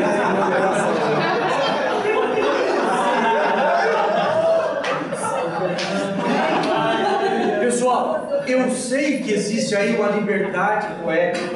O que o poeta está dizendo é que eu vou estar lá contemplando Deus face a face exatamente por causa da minha perseverança. Lembrar-me nesse sentido. Esse é o que ele quis dizer. Talvez, mas não é o que ele disse. Certo? Então a gente não pode deixar isso aí. Então, numa próxima revisão ordinária, isso não vai ficar. Né? Tem que mudar de algum jeito. Tem que dizer isso do jeito certo. Porque a gente está cheio de dizer isso. Olha, não é o que está dito, mas é o que ele quis dizer. Eu lá vou ler pensamento agora, eu sei o que ele disse.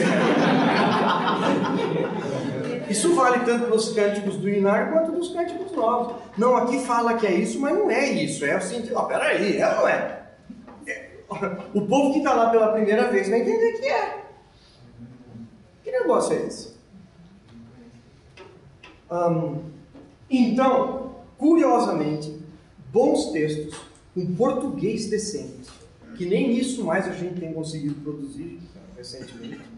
Tem, tem novas canções que estão sendo cantadas na igreja que eu tenho vergonha de mostrar para uma pessoa que tem um QI um pouco mais de 80. Não é? Alguém que tenha qualquer formação além da básica. Um professor universitário eu teria vergonha de dizer isso está sendo cantado na minha igreja. Porque o texto é não estou falando de conteúdo, imagina, estou falando de português, é horrível. Agora descobriram que na árvore qualquer é um horror por causa, graças àquela família, achei bom. Grande favor eles fizeram para mostrar a porcaria que é o negócio. Mas você acha que a poesia, que o português é bom, nos galhos secos de uma árvore qualquer, o senhor fez uma flor o quê? A brotar. Não é nem brotar, é a brotar. O senhor fez uma flor a brotar e não dói no ouvido ninguém. O Senhor fez uma flor brotar, é direto. Mas lá diz uma flor a brotar. Olha que beleza. Por quê? Porque é poético. Tem a dó, esse é português errado. E depois segue com um monte de bobagem, né? Quer dizer que nada fecha com nada. Olhar e olhar e olhar. Tá?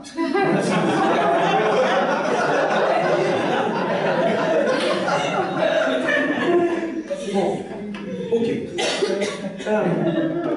Eu quero passar por uma questão bastante, bastante importante. E esse foi o segundo pedido do dia. Um, tem a ver com música e culto. E agora o que eu quero dizer para você é que quando eu disser música culto, eu digo qualquer música pode ser um grunhido de um povo muito primitivo, tá? Com a intenção de ser música. E culto pode ser pegar um objeto inanimado prestar culto, pegar um recém-nascido e esmagar uma pedra, isso, qualquer culto, qualquer música. Quando essas duas coisas se juntam, a música ocupará necessariamente um de dois papéis. Frequentemente os dois, mas não há um terceiro papel. Esses papéis são isso que está escrito aí: música de impressão ou de expressão. Nós vamos estudar um pouquinho isso, mas eu quero dizer para você que essas duas palavras surgiram é, na Alemanha no final do século XIX, quando houve uma, um renascimento das questões da liturgia. Quando houve uma, uma preocupação grande com as questões da liturgia, outra vez de, de questionar várias coisas que a tradição tinha trazido e tudo mais. E nessa época se estudou muito. Eu tive a oportunidade de estudar em uma escola na Alemanha, da igreja é, alemã, que estava, isso não foi no século XIX, naturalmente, mas quase. E foi na década de 80 e se trabalhava muito essa questão lá. É, exatamente é, o papel da música e essas expressões eram, ah, eram muito trabalhadas né, naquele contexto. E ah, nós começamos a usar, e tem, eu, tem bastante gente que já utiliza com uma certa tranquilidade para descrever esse fenômeno. Tá? Um, e, e, antes da gente começar a trabalhar é, com mais profundidade, acompanhando o texto que está ali, eu quero dar uma ideia do que as duas são. É só uma pálida ideia, parece mais fácil do que é, por isso. Grosso modo, música de impressão é aquela música que cria um ambiente independente das palavras. Uh, música de elevador é música de impressão. Você não presta atenção nela, mas ela cria um ambiente. Tá? É, música de impressão não precisa de palavras para funcionar. Não sei se dá para entender. Ah, a música pela música, ela cria um ambiente. Ela muda o ambiente. Ela pode tornar um ambiente reverente, um ambiente completamente solto, despojado. Ela pode criar um ambiente mais é, é, mais escuro no sentido de concentração, pode criar um ambiente de muito mais informalidade, dependendo, músicas diferentes fazem. Né? Mas tudo isso que a música consegue fazer você tem a ver com aquelas, aquele papel que ela exerce sobre os nossos organismos, sobre os nossos organismos, tá? E os organismos vivos. Então, impressão tem a capacidade de é, criar, mexer no ambiente onde a gente está. E quando soa num culto, isso acontece. Tá? Pode acontecer fora do culto, mas no culto certamente isso poderá acontecer. Uma música que tenha esse, que cumpra esse papel de impressão. E já para entender o outro, para depois a gente entender o primeiro melhor, o papel de expressão é quando a música vem acompanhada de um texto e ela diz aquilo que o texto está dizendo, o que é um conceito mais difícil de entender. É quando a música concorda com o texto.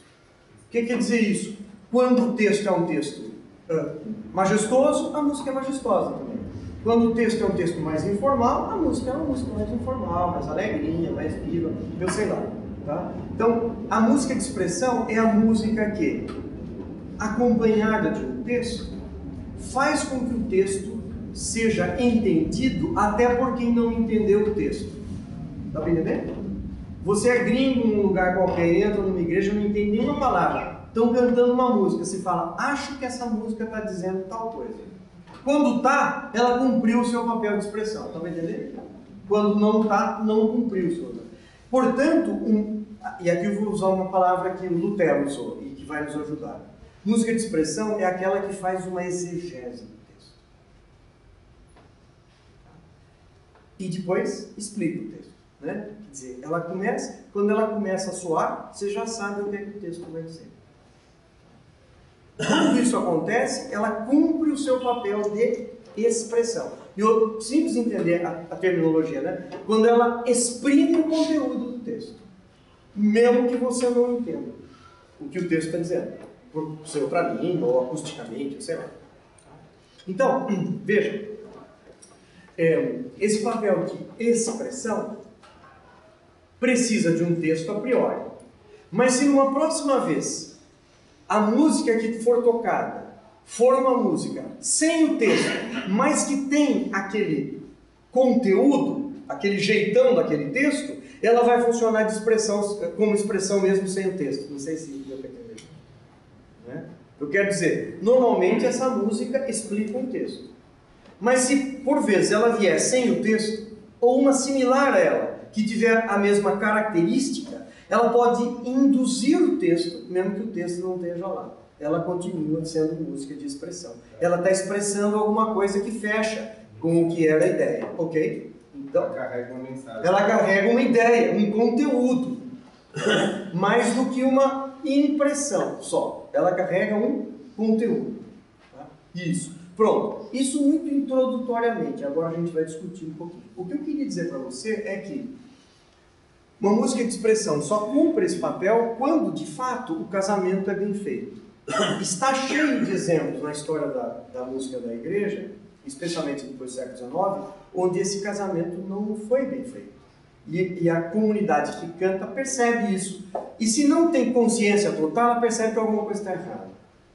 E tenta corrigir. Tem alguns exemplos, bem, por exemplo, tem um, um, uma, um hino no nosso cenário que fala da. escatória, fala da segunda vinda de Cristo. O texto diz: Quando lá dos céus descendo para os seus, Jesus voltar e clarim a todos proclamar que chegou o grande dia. Cara, esse é um texto, né? A música que foi associada a isso é uma musiquinha de circo.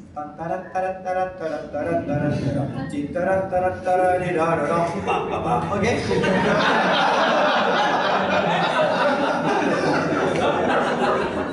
Não rola.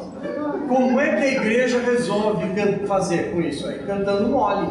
Quando lá do céu descendo para. Ok? Fica horrível é do mesmo jeito, fica mole. A música não é pensa. A música é. Tá, para, para, para, para, para, para, para. Esse é o tempo da original. Mas não dá para cantar essa música com essa letra.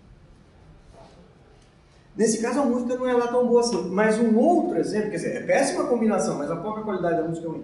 Mas tem um outro exemplo, que é boa, que fica fácil de entender, quando a música é maravilhosa. Veja, pam pam pam pam pam tararirarara pararirirari pam pam pam pam O que, é que essa música inspira? O que que tem por trás dela? Que, que é, é o que? Ela é triste, é, é mole, alegre? O que, ela é? O que, que você acha? Oi? Contemplação. Contemplação, o que mais? Majestosa, é uma música majestosa. Não é desesperadamente raiar, não é, não é oba, né? É, é, majestosa. Tá? O texto original dessa música, texto original dessa música, diz: Adestra, fidelis, lete triunfantes, venite, venite ad. Quer dizer, um, fiéis, venham triunfantes, alegres até Belém. Combina ou não? Combina. Acontece que nos inários, alguns, não está no inário, mas as pessoas fizeram uma associação com uma outra letra. Ó oh, vós que passais pela cruz do Calvário, podeis contemplar Cristo pendurado. Nada a ver, mandou lembrança, certo? O que é que a igreja faz? Ó oh, vós que passais pela. Ok? Tem uma série de maus casamentos que a gente tenta corrigir e às vezes dá certo. Tem um muito cantado nas nossas igrejas e aqui também por todo mundo. Que é o famoso Sou Feliz, que dá uma tristeza muito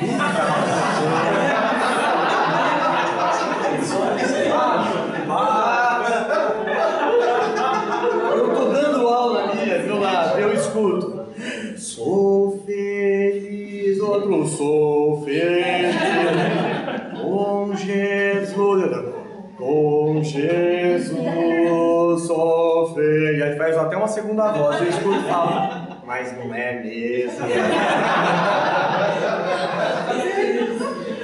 Porque essa música é. Ela, não... Ela tem outra pegada. É... é engraçado porque se a paz é mais doce, até combina. Não, paz doce combina com essa melodia.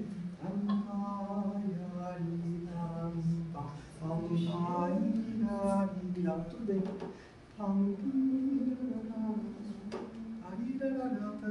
Aí já vem mal. Ok, bom, eu tô, tô, com todos esses exemplos muito sérios e nem tanto, meio brincando, mas para falar uma coisa séria. Quando a gente fala em música de expressão, a gente está falando uma música que casou tão direitinho com o texto que nem precisa do texto para ela mandar aquele recado lá. Dá para entender? Bacana. Então dá para a gente andar um pouco? Pode. Se funcionar, né?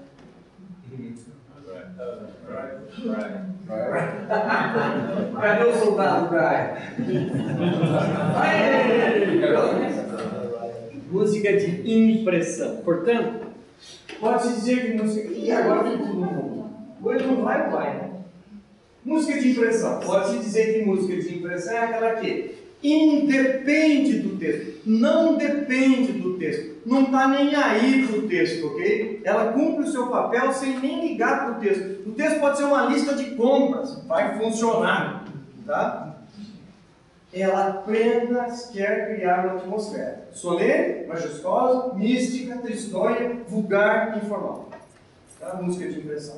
Por isso não importa o conteúdo do texto, ou a língua que será cantada, seu efeito não passa pela compreensão do texto não passa pelo intelecto. Ela funciona num nível mais baixo das suas sensações, mais ou menos de emoção, né?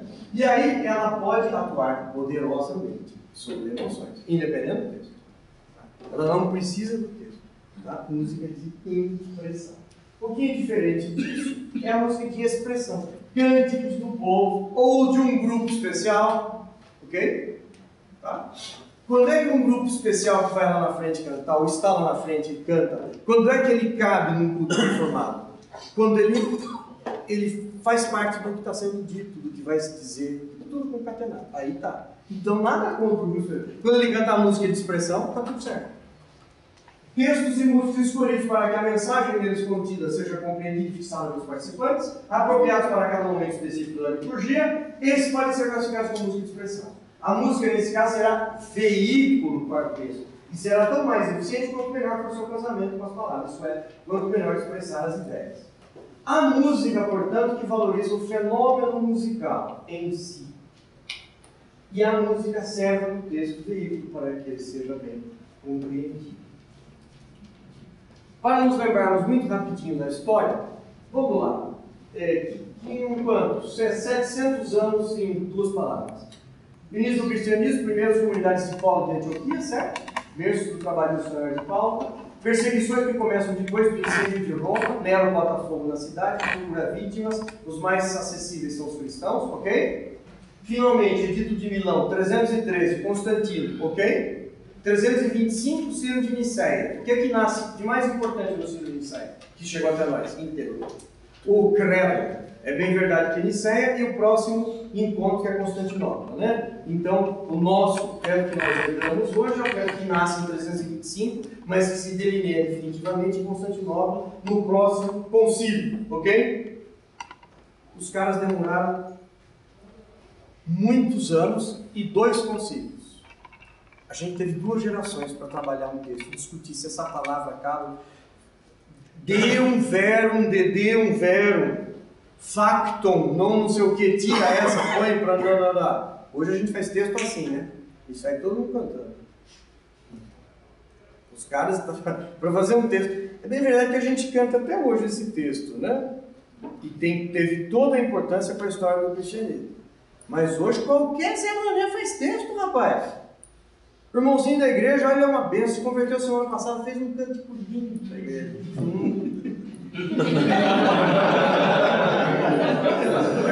Imagina a teologia. Imagina a questão doutrinária. Não é?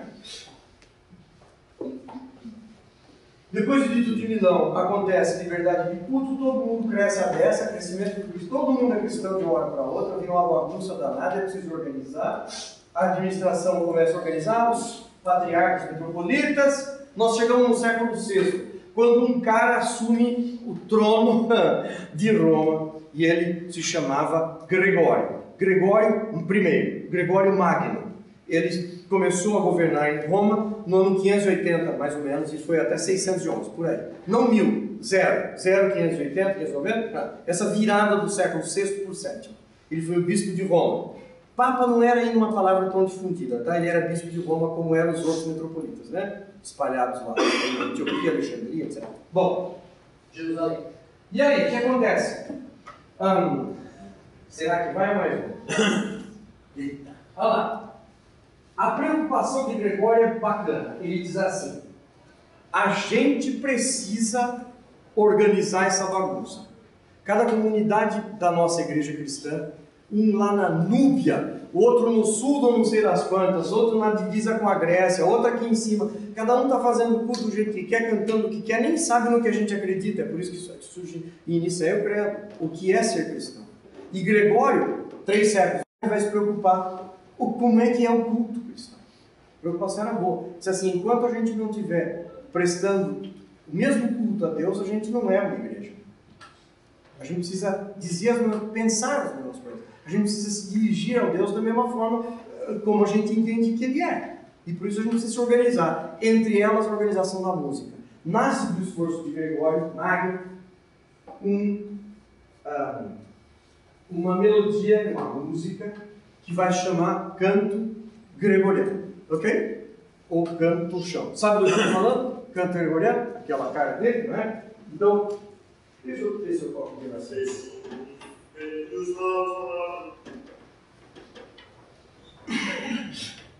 Au début de la prière eucharistique, le chant du Sanctus est introduit par le grand récitatif de la préface.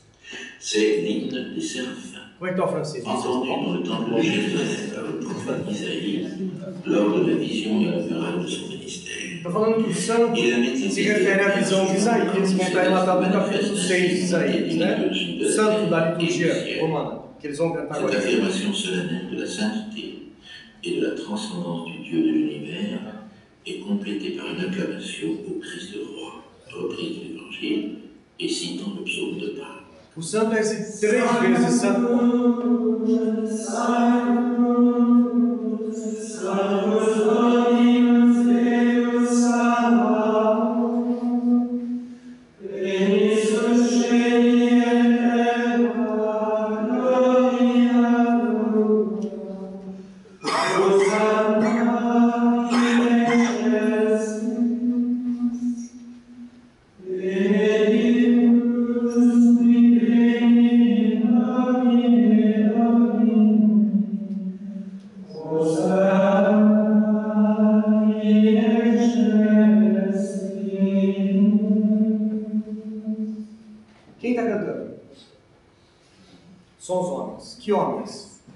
O clero.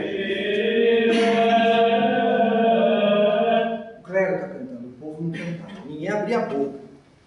Quem canta é o clero. A música gregoriana é uma música clerical, é uma música não laica, é uma música do clero. Quem canta é o clero, as pessoas ouvem. As pessoas não necessariamente entendem o que está sendo cantado. E isso não faz a mínima diferença. Porque o efeito que a música gregoriana exerce no espaço e nas pessoas não, tem, não passa pela compreensão do texto. Porque ela é uma música que cria um ambiente religioso, místico, uma função parecida com o incensário, né, que cria eh, umas, ah, voltas que a fumaça está dando no espaço, e esse espaço está sendo santificado. E nós protestantes temos uma dificuldade muito grande de entender o que é místico na cerimônia católica. Herança desse conceito é o seu amigo católico que diz assim: Olha, eu tenho que ir à missa porque eu tenho obrigação, faz tempo que eu não vou. E ele senta lá atrás, ele pode dormir o tempo inteiro e ele acha que de fato valeu. Mas a gente não entende isso, ele tem razão no que ele está pensando. Isso vai me matar. É, é, porque a, a missa romana parte do princípio histórico que as palavras que são proferidas no altar são sagradas e elas valem de si. Dá para entender? Elas valem por si. Aquelas coisas que são proferidas são absolutamente sagradas. E elas fazem o seu efeito, perpassando pelo ambiente, pelas pessoas que estão lá, independente de elas quererem, de elas entenderem. Dá para entender isso? É difícil entender, porque a gente é calvinista, que é tudo preto no branco ali, não é? Oi? A música da igreja romana é de impressão, basicamente. Não é expressão. Ela cria um ambiente reverente, ela cria um ambiente propício, um ambiente que, que onde, onde as outras coisas místicas, mágicas, extraordinárias, o, a- o, o culto romano é um culto de mistérios, é um culto que acontecem coisas miraculosas, e inclusive as coisas que são proferidas. Eu estou dizendo isso conceitualmente, né, pessoal? Você está entendendo o que eu estou falando? Né? Então, essa é a essência do pensamento, de tudo que acontece. É por isso, e as celebrações são sofisticadas, algumas coisas acontecem de costas para a comunidade, depois para lá. Quando se fala com Deus, de costas, quando é a comunidade é lá, as exortações acontecem lá, as pessoas recebem esse, essa magia das palavras, esse poder que está nas palavras, que está proferida pelo sacerdote oficiante ou pela música cantada. Pelos sacerdotes também, já que ela é sacra, santa, separada, diferente do cotidiano. Por isso que quem canta é o sacerdote, não o povo. O sacerdote canta para o povo, né? ou pelo povo. E esse efeito, ela, é, ela é absolutamente isso que se espera dela. Dá para entender esse conceito? Não precisa entender o texto. Ninguém quer que o texto seja entendido. Mas, ah, então não posso cantar lá, lá, lá? Não, porque aquele texto é sagrado. Aquela Kyrie eleison precisa ser proferido. É ele que precisa ser. É um texto sagrado. Assim como os Sanctus que a gente acabou de ouvir. Kyrie eleison, Christe eleison, Kyrie eleison. Assim começa a cerimônia. Depois, Glória in excelsis Deo. É? E agora nós vemos os Santos, né? E assim por diante, até o Ainus Dei, Ainus Dei Pitolis Catamundo de Miserere. Ninguém precisa entender o que está sendo dito. Vai funcionar, vai cumprir o seu papel e o seu efeito místico, extraordinário. Tá? E esse encanto então se quebra com o item missa. Todo mundo sai e a vida continua. Pois bem, a música de fato nasce com Gregório. E o coral gregoriano, em latim, é uma voz só. É, são partes da liturgia que são cantadas, é muito melismático, melismático é cheio de voltinha. Dá para entender o que é, que é melismático? É assim, sabe aquela música de Natal? Glória! Isso foi um melisma no glória. Um monte de voltinha para uma sílaba só. Por exemplo, na expressão Kyrie eleison, Christ eleison, que começa a cerimônia, Kyrie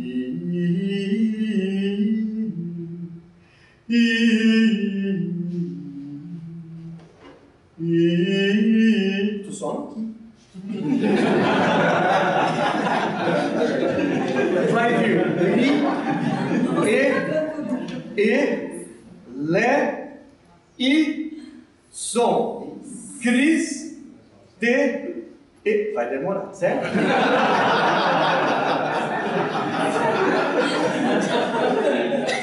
É muito melismático, essa é uma característica. Você diz assim, mas se for tão melismático é difícil de entender o texto. É mesmo? Se eu canto que quando daqui 20 minutos vier o ri, você já esqueceu que você não vai entender o texto. Eu digo, repito, não precisa entender o texto. Para botar isso na cabeça do meu pai, que era um presbítero muito daqueles bravos, Deu um trabalho, porque. Mas ela é ótima, ela cumpre exatamente seu papel. E ela achava que eu estava me convertendo ao catolicismo quando eu disse isso. Quando ele me ouvia fazer palestra, ele estava sinalizado. É, é, entende? Ela cumpre perfeitamente o seu papel, essa música. Em todos os seus. Ela é perfeita para aquele culto. É isso que a gente precisa entender. Outra música não funcionaria lá. Ela é absolutamente ideal para aquele culto para aquela é, ideia, para aquilo lá. Né? Olha lá, música eclesiástica antes da reforma. Está condicionada à missa, era o gregoriano, cantado no início, latino, só por homem sem acompanhamento. Né? O clero cantava e o povo assistia. Tá? Beleza. E aí então, o que, que acontece? Os pais da música, da, os pais da música, não, os pais da igreja falam uma coisa muito interessante. Patrística, o pessoal lembra? Patrística. Depois um silêncio, né? É, ia dizer que não dá a patrícia com física, né? com estatística. É, é, foi, os pais da igreja não gostavam da música que mexia com as emoções. Esse movimento foi de certa forma reacionário, algumas ideias já surgem para pensar no assunto outra vez. E tem algumas coisas, veja só, que coisa que o Santo Agostinho falou. Nas confissões, não precisa nem vasculhar profundamente a literatura agostiniana. Olha só, ele diz Porém, quando me lembro das lágrimas derramadas ao ouvir os cânticos da vossa igreja dos primórdios da minha conversão à fé, vocês sabem a história do do Santo Agostinho, e ao sentir-me agora atraído, não pela música, mas pelas letras, presta atenção, agora, nessa nova fase da minha vida, não me sinto mais atraído pela música, mas sim pelo conteúdo, né? pelas letras dessa melodia, cantadas em voz, reconheço a grande utilidade desse costume. Todo mundo que fala sobre isso aqui fala do Santo Agostinho defendendo muito a música na igreja. Não é o que ele está dizendo. Ele está dizendo que esse treco é perigoso pra caramba, que precisa ser muito bem usado. Presta atenção agora. Portanto, sem proferir uma sentença irrevogável, inclino-me a aprovar. Inclino-me a aprovar o costume de cantar na igreja, para que, pelos deleites do ouvido, o espírito demasiado fraco se eleve até os afetos de piedade. Atenção agora. Quando às vezes a música me sensibiliza mais do que as letras que se cantam, confesso com dor que pequei. Tomou?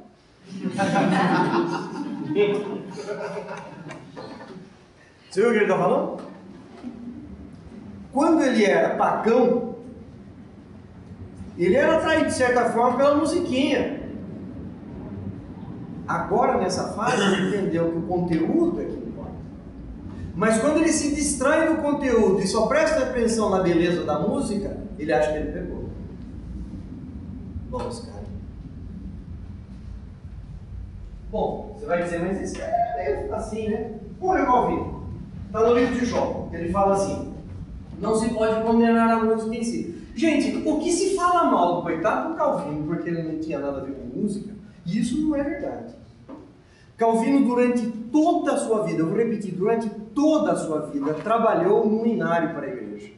Tem quatro edições do Chauté de Genebra, todos dirigidos por ele.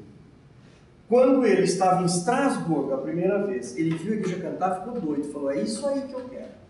E fez uma primeira edição de um cancioneiro, juntou alguns salmos. Né? Depois, quando ele começa a carreira dele cada vez mais, mais sólida, ele vai sempre desenvolvendo a literatura. Ele, até os últimos anos da vida dele, ele estava debruçado na questão do binário, estava preocupado com o conteúdo. E o que, é que ele fala? A gente só pode cantar texto bíblico na igreja. O livro dos Salmos, basicamente, e alguns outros textos bíblicos, né? que ele mesmo musicou, inclusive, que ele mesmo selecionou. Um, ele está preocupado, sim. E ele diz uma coisa impressionante: não se pode condenar a música em si. Aliás, a música foi a única das artes que Calvino admitiu na igreja. Ou não? Pintura nem pensar, colorido nem pensar, tá? arquitetura quase nada, música sim. Para os que querem continuar estudando, a grande distinção entre Calvino e Lutero é a sua concepção da origem da música. Para Lutero, a música é uma dádiva de Deus no sentido filosófico do eu, de um, lembra pessoal da filosofia? De uma centelha do divino que entrou no ser humano. Essa centelha é a música para Lutero. Quer dizer, ele não acha que é uma dádiva divina em sentido figurado, nada disso. Ele acha que é uma parte, é uma fagulha do divino que está dentro da gente, do ser humano. Portanto, ele acha que é uma coisa divina, não é uma coisa humana. Por isso ele entende que a, a palavra deve ser proclamada através da música. Nada mais. Palavra de Deus, música de Deus. Calvino não. Calvino acha que ela é a mais importante das artes. Mas para Calvino é tecnia mesmo. Tá? É ars. Ele acha que é a mais importante das artes. A única admissível para valer.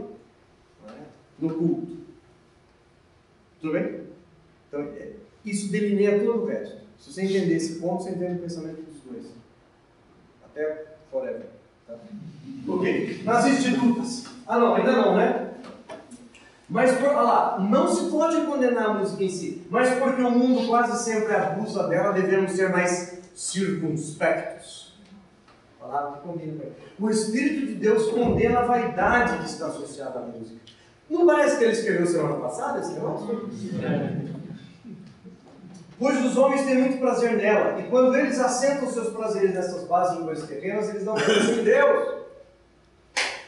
Foi semana passada, foi antes de ontem. E agora? As institutas.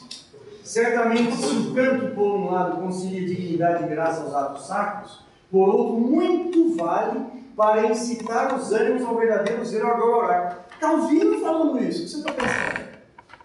Contudo, impõe-se diligentemente guardar que não estejam os ouvidos mais atentos à melodia que a mente ao sentido espiritual. Não é igualzinho que a gente ouviu agora de lá de trás? Não é? Do Agostinho? O Paulo também. Mas agora que a gente acabou de ouvir foi Agostinho, né? E olha que Lutero é que era monge agostiniano.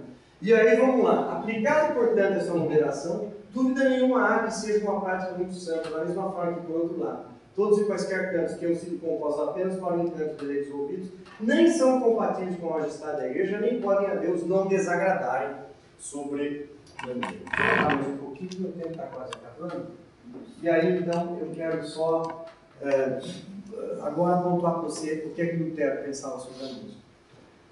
Lutero achava que era um donum divinum et excelentíssimo. Esse é o conceito que eu tentei desenvolver um pouquinho antes com você. É uma fagulha do divino a música. Tá? É uma dádiva. Foi dada exclusivamente aos homens.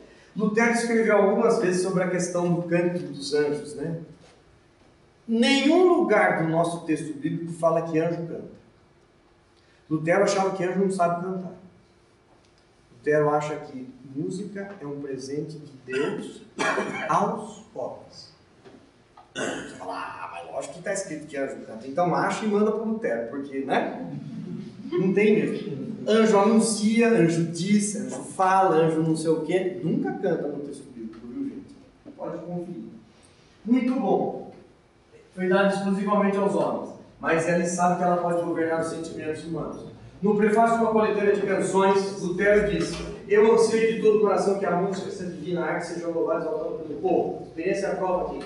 Ao lado da palavra de Deus, só a música merece ser exaltada como Senhor e governando os sentimentos do coração do homem. Maior louvor que esse não precisa imaginar. Ele falou que a música é a coisa mais importante do culto da vida? Não. Ele disse: Ao lado da palavra, ela importa, senão ela está fora. Ok? Esse é um conceito luterano demais da conta. Mas demais. Lutero entende que se a música se faz serva do texto, se ela explica o texto, então ela, então ela é fundamental. Senão não tem lugar para ela no culto. É assim. Você sabe que Lutero é lá pesado, né? Pabuf.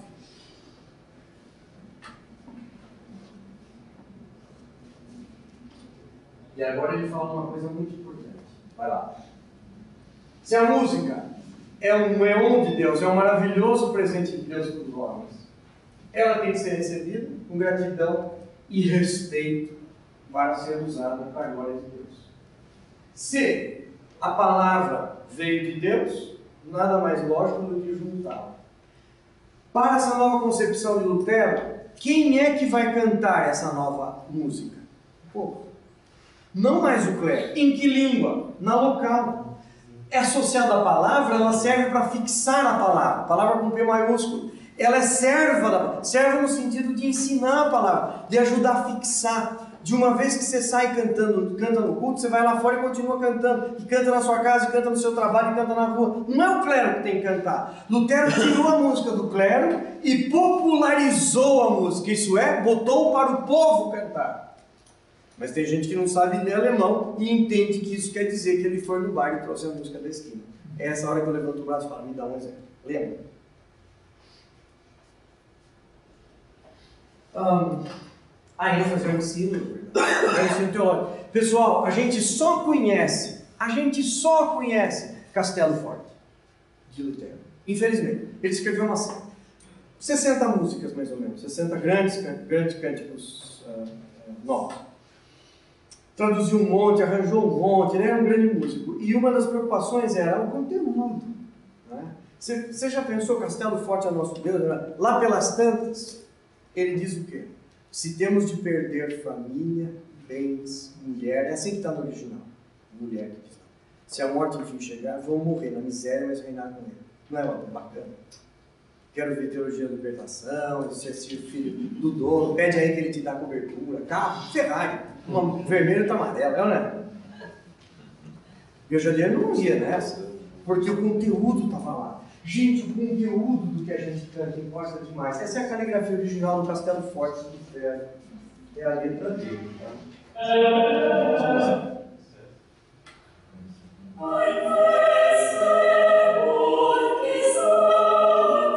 Versões originais de Lutero cantadas.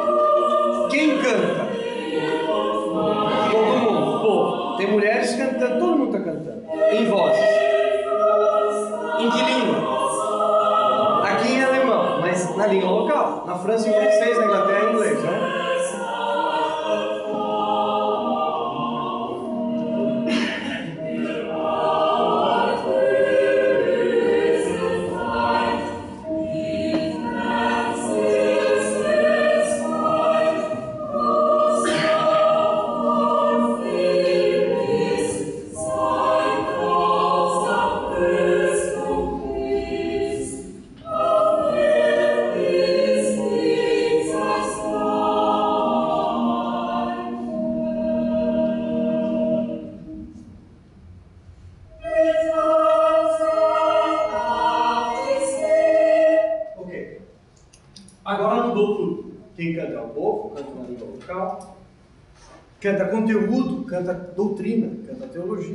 textos bíblicos.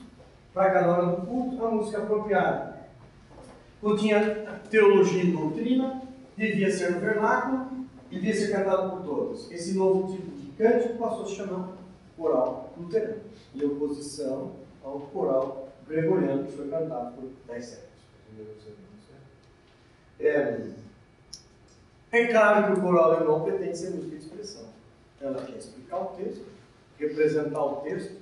A, ela é serva da palavra, só serve quando ela disser o que. O tema de uma escola cria a partir dele, mas cerca-se dele, ou é, vários intelectuais, muitos músicos, por causa da importância que ele dava para a música. E começa a escrever tratados já nessa época. Em 1600 e alguma coisa, já tem vários tratados publicados de música dizendo a importância de ser fiel ao texto, de tentar representar bem o texto, de forma que quando a gente ouve o que está sendo tocado, já sabe o conteúdo. né? E aí eu eh, começo tentar, a revelar o texto, e aí, vamos falar mais um pouquinho? Assim, essa é a palavra-chave para Lutero, né? Ali embaixo, ó. Lutero disse: as notas fazem viver o texto. Ele diz: música deve ser explicácio textos, deve ser predicácio sonora. Um sermão em sons, explicação, prédica sons. Aí ela tem influência na história. O que acontece? Por causa disso, um monte de gente, com- compositores luteranos que vieram depois, ficaram muito preocupados em revelar isso. Eu vou mostrar, um- termino te mostrando um exemplo disso. Sempre escolho um exemplo muito conhecido para ninguém eh, sair decepcionado. né? Então vamos lá. Bach foi um dos mais eh, luteranos compositores. Para entender, se situar historicamente, pensa só comigo. Ah, o dia da reforma escolhido é, é, é 1517, 31 de outubro, é o dia da, do outdoor em Wittenberg, né? Deixa eu fazer um parênteses aqui. Eu, eu fui algumas vezes a Wittenberg e agora, esse ano, fui trabalhar na Alemanha e passei por Wittenberg, fiquei um dia lá outra vez. Sempre que passo lá, fico muito impressionado.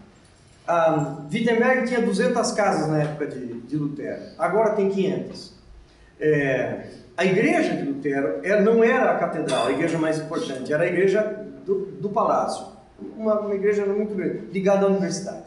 né? Ficava num canto da cidade, não é uma igreja central. Não é uma igreja muito grande.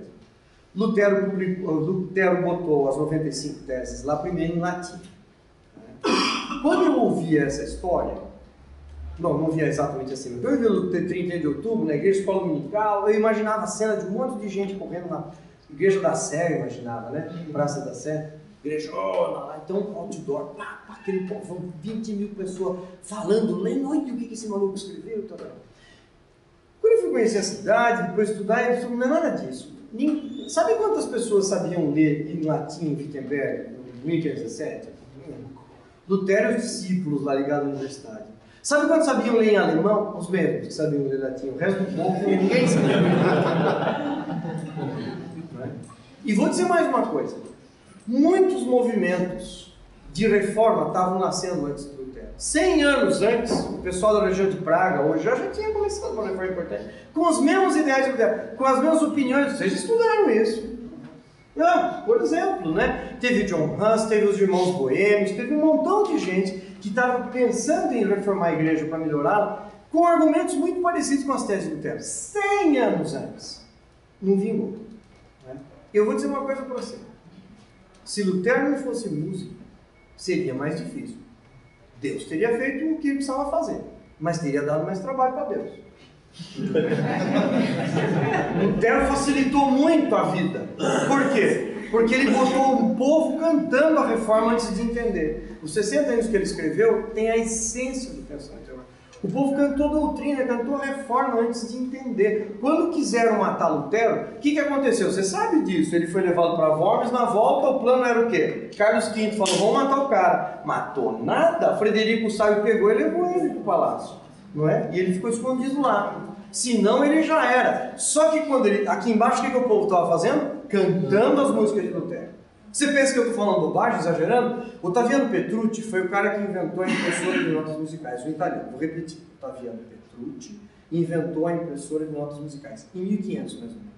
Gutenberg tinha inventado alguns anos antes a impressora, ele inventou a impressora de notas musicais de tipo móvel. Ele imprimiu um livro de madrigal, não sei o que lá, e lá pelas tantas, os hinos de Lutero, os corais de Lutero. E isso se espalhou para o povo de fala alemã, que foi uma coisa de louco. De repente estava todo mundo cantando. Quem vai mexer com um cara desse? Porque a reforma estava garantida. Então, representar, representar as palavras era uma preocupação fundamental para a reforma protestante. Tanto que os músicos que vieram depois, o grande Bach, Johann Sebastian Bach, 1517 a reforma, Bach nasceu em 1685. Ouviu? Reforma 1517, Bach nasceu em 1685. Mais um século e meio depois, certo? Nascimento.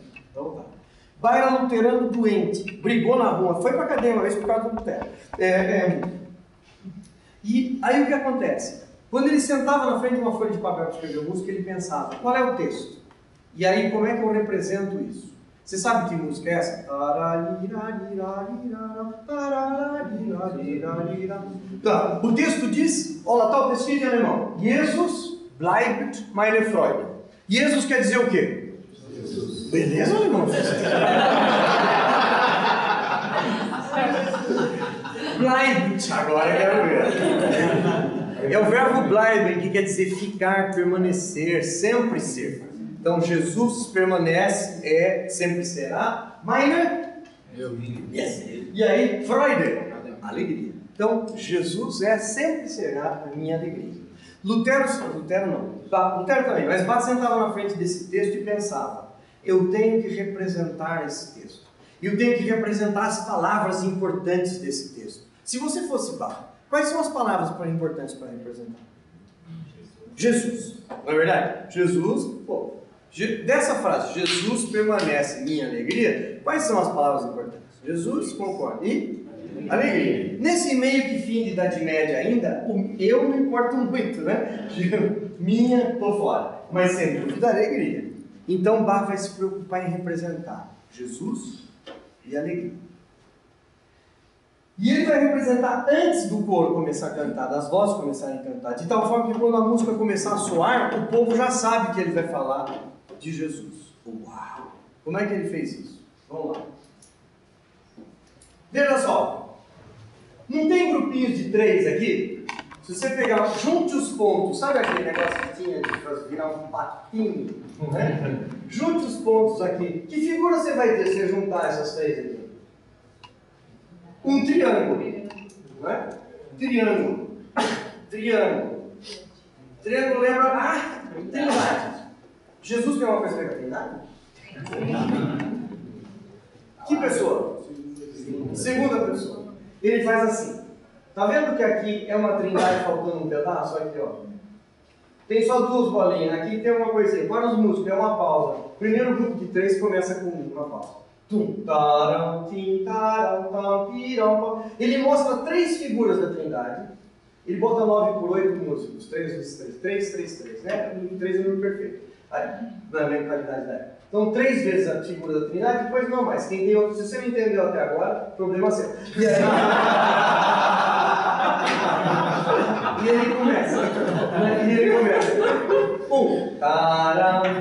Ele começa. Ele usa figuras de três um triângulo, visual mesmo. E o primeiro triângulo está formando uma nota. Ele começa na segunda nota de um triângulo. Para os treinados da época, ele está dizendo: Eu vou falar da Trindade, mas exatamente da segunda pessoa.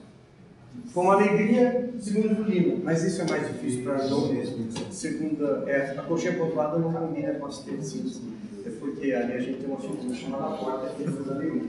Queria que você ouvisse um trechinho, vamos ver se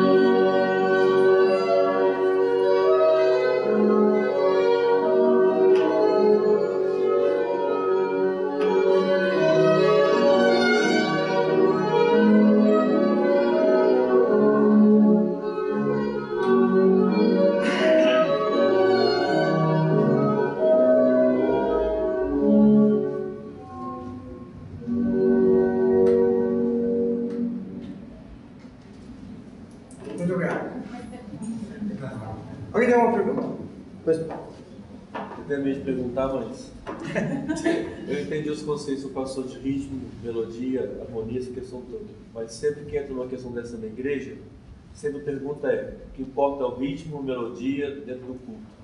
Qualquer ritmo pode, qualquer melodia pode. Se tem, eu sei que isso não deve ter nada de sagrado, né? Nada de sagrado nisso. Mas de fato, qual é a maior importância, a maior preocupação que eu tenho que ter na igreja? Com o ritmo, com a melodia ou com a harmonia? Com as três coisas. É, com as três coisas. É, uma boa. Uma boa Tem todo o ritmo certo, toda a melodia certa no culto? Essa é a pergunta. É. certa. É, mais ou menos. A gente vai entrar numa, numa questão que não dá para a gente resolver agora, tá? com uma, uma resposta. Ah, a, a questão que está por trás disso é a questão da luta entre o sacro e o profano. Então, é o conceito de sacro e profano que está por trás disso. tá? E ah, eu, eu gosto muito de recorrer nessa hora a alguns pensadores que ah, trabalharam essas questões, a questão do sacro profano, eh, independente do culto, né, que tentaram resolver essa questão eh, em termos simplesmente de olhando para o ser humano e qual é a relação que ele tem com o sacro profano. Durkheim, não sei o quanto todo mundo já folheou Durkheim, eh, falou muito sobre essa questão, a questão do sagrado e do profano como dois, dois planos completamente in- intocáveis. Quando eles se tocam há atrito, né? Ele trabalhou muito essa questão e eu gosto muito do que ele qualquer mudança do conceito de sacro vai criar ah, ah, conflito e é uma questão cultural que não será resolvida numa mesma geração. Então, eh, você terá muito problema com algumas coisas é, na igreja, da inserção de alguns ritmos, ou sei lá, alguns gêneros musicais, dito, que provavelmente o seu neto não terá nenhum. É, gente precisa saber que o sagrado é, o profano é uma construção cultural. Tá? É, pelo menos no que se refere à arte. Tá? Então, se um berimbau para você tem total impressão de, de, uh, de não sacro, de profano, a geração que começar a introduzir agora, o seu filho não vai nem saber que isso foi. Vai ouvir que foi um problema para seu intermédio, o seu neto nem vai saber que isso algum dia foi um problema. Que é o que aconteceu com o violão e com o piano em algum dia. Tá? Então, o piano na década de 30 não entrava nenhuma igreja brasileira. Nenhuma. Depois entrou no salão social, porque estava muito associado ao bailinho de fim de semana no clube. Porque o protestantismo como foi trazido aqui pelos missionários foi trazido como um modelo norte-americano. O instrumento que foi trazido era o harmônio tocado pela mulher do missionário. Então aquilo passou a ser o padrão da sacralidade, como se referia à música. Piano nem pensar. Piano era, eu repito, era a música do barzinho. Hoje ninguém toca piano. O segundo momento foi violão. Violão nem pensar. Só os jovens que podiam no acampamento ou no salão social. Por causa da associação. A questão aqui é a associação e a questão da sensação de sagrado e profano. Tá? É isso. É, portanto, você vai ter que ter muito cuidado. Muitas pessoas dessa igreja, esse tipo de, essa coisa que é o profano e o profano será aquilo que é profano para um grupo cultural e ele não se libertará disso, para ele o profano sempre será profano. O berimbau para você vai ser sempre um som não religioso. Tá? Mas isso é fácil de entender, né? Você, é o exemplo que eu sempre dou. É, para você, para mim, pra, creio para a maior parte de nós, talvez não todos, mas para a maior parte de nós, o som de uma cuíca não é nem um pouco é, religioso, é sagrado. Mas qual é o meu exemplo? Você pega a cuíca, bota embaixo do braço, vai lá para o Tibete, trabalha lá com os monges, e se alguém se converter, você chega e diz para ele, olha, estou trazendo uma nova fé, e o instrumento que vai abrir todos os cultos é esse instrumento aqui, se chama Kobika, repita after me, Aí, esse som para ele vai ser o mais sagrado que ele imagina da nova fé. E o dia que ele vier para o Carnaval do Rio e ver o pessoal todo grito, ele vem infarto. Então, essa construção é uma construção social e dá um trabalho danado. O que eu quero dizer, isso não libera geral, viu, pessoal? Dizer isso não quer dizer que liberou geral. Muito pelo contrário. O que quer dizer é que não adianta moçada ou você querer dizer, não, gente, nada a ver, é um sambinha para Jesus. Nunca será para essa geração cujo samba está associado só com o profano. Pode ser para o seu neto ou seu bisneto, ninguém vai saber que uma vez isso foi profano, eventualmente. Eventualmente. Depende do que acontecer. Tá certo?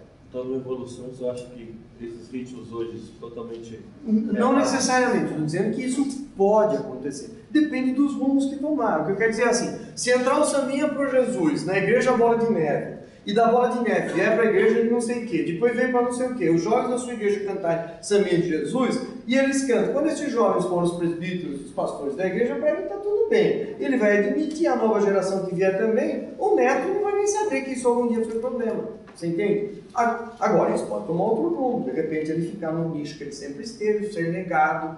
Tudo depende do que a nossa cultura vai fabricar, vai fazer. Tá? A nossa construção uh, social. Né? E, portanto, eu acho que o problema é mais, é mais sério? A gente não pode dizer simplesmente. Eu tenho ouvido algumas palestras que dizem exatamente: não, o samba é uma coisa do diabo, pecaminosa e não sei o que, não sei o que. Tá, você pode até achar que seja tudo certo para mim, mas isso não vai evitar do samba ser sacralizado, dependendo do que acontecer. Só isso que a gente precisa entender. Mas também precisa entender que para você jamais será sacro. Você pode até admitir entrar na bola de neve, ficar lá assistir e vai falar, estão já dando uma atenção com o samba. É, tudo bem, eu fico meio desconfortável. Para você não é sagrado, a sensação nunca será sagrada. É, pode ser que numa próxima geração seja. O que, que eu recomendo sempre? Cuidado. Eu vim de uma igreja no interior de São Paulo, é, no interior, onde uma vez teve uma noite de Natal e botaram uma árvore lá dentro da igreja e acenderam velas. Pô, O pessoal, quando chegou, o laboratório, foi todo mundo para casa. Por quê? 90% dos membros eram convertidos do catolicismo, filha de Maria, sei lá, que entrava com vela. Vela estava muito associada à antiga fé. E ela não admitiu de jeito nenhum. O que é que tem que fazer? Cuidado. Caldo de galinha, temperança, não faz mal para ninguém. Vai cuidar. Mas também eu, eu, eu, tenho muita dificuldade de dizer isso. O samba não pode porque não, e é é coisa do diabo. É. Por que? É, a, a musiquinha de faroeste é do diabo ou não? Mas não tem aquela questão. Aquele de dar tiro no outro.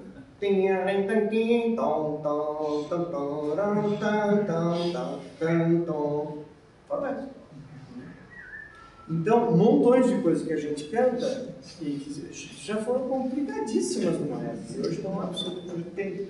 Então, eu só diria que o problema é mais complicado mesmo, não é simplesmente ter uma fórmula que resolve. Eu entendo a sua pergunta e a sua preocupação, a minha também, mas, mas é, é um pouco mais, mais complicado. O que eu diria é o seguinte para todo mundo. Se a gente puder trabalhar com moçada, especialmente, que tem criado um montão de problemas hoje essa questão musical, e sugerir, por exemplo, que aquelas músicas sejam melhor escolhidas e que elas façam parte da liturgia de fato, e que você, líder religioso, pastor, responsável pela liturgia, ajude a encontrar o lugar certo de cada uma daquelas músicas e tira do pacotão. E louvar não é cantar, tá bom? Louvar é falar bem, elogiar, etc. Então cantar é cantar. Louvar é louvar. Vamos louvar a Deus com o cântico do hino Mãos ao Trabalho não está nem louvando e nem a Deus, porque essa música não é para Deus. É, você está falando isso para Deus. Oh, vamos nós trabalhar aí, vamos ao trabalho. Falando para Deus isso? Não, claro que não. Vamos louvar a Deus com vamos nós trabalhar. Não vai louvar a Deus com vamos nós trabalhar. Porque isso não é cantado para Deus, é cantado para o seu amigo de banda. Tá? Você nunca pensou nisso? Vai dizer que você canta vamos nós trabalhar para Deus? Eu nunca tive essa coragem. Se você canta se você canta Vamos Nós Trabalhar para Deus, você é valentíssimo. Você tem que pedir perdão. E tem que acreditar que Deus é perdoador, porque senão você está no inferno. Porque se você está vindo para Deus e falando, Deus, vamos trabalhar aí. Vamos nós trabalhar não é música para louvar. Louvar é falar bem dele. Essa música não é de louvar. E nem é para Deus. Assim como eu creio, Senhor, na divina promessa, que é um cântico maravilhoso, brasileiríssimo, com uma maravilha de canção, não é para louvar a Deus.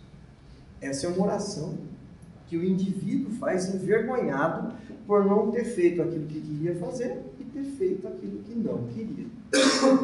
Eu creio, eu creio, vai. E o Senhor na divina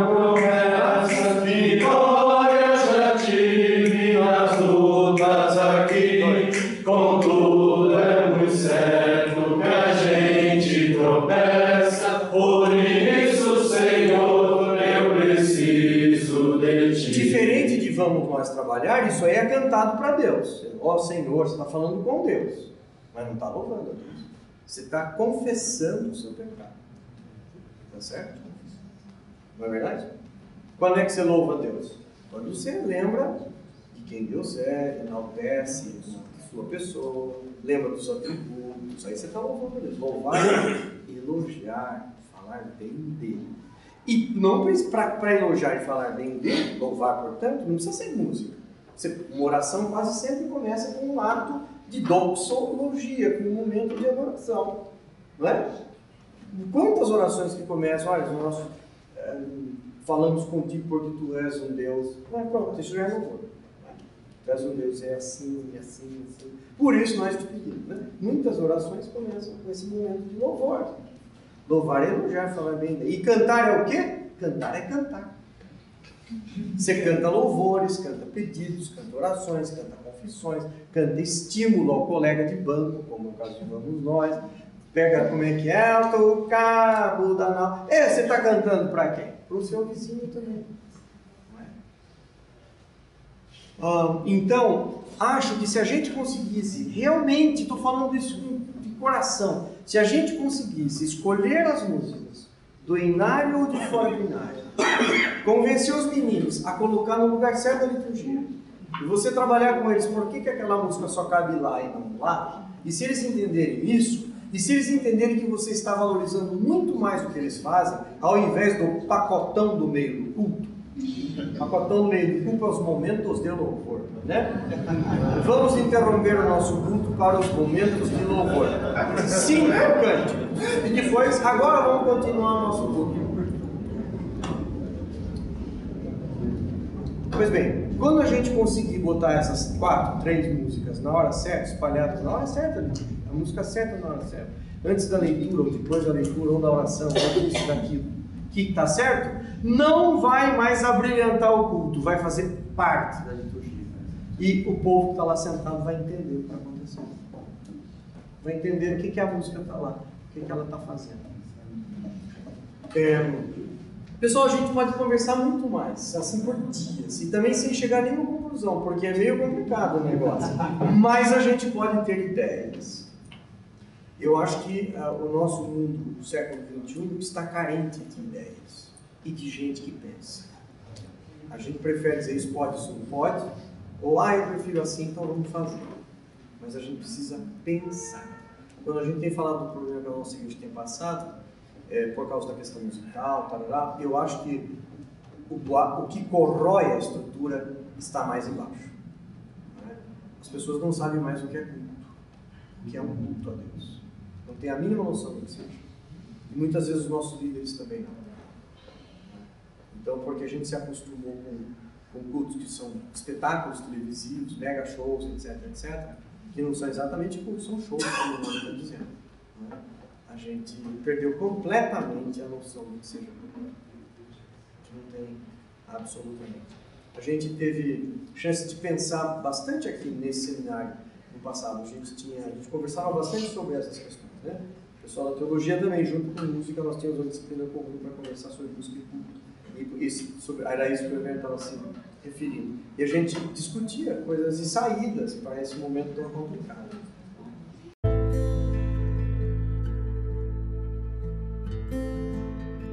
Se você gostou do conteúdo, compartilhe nas redes sociais.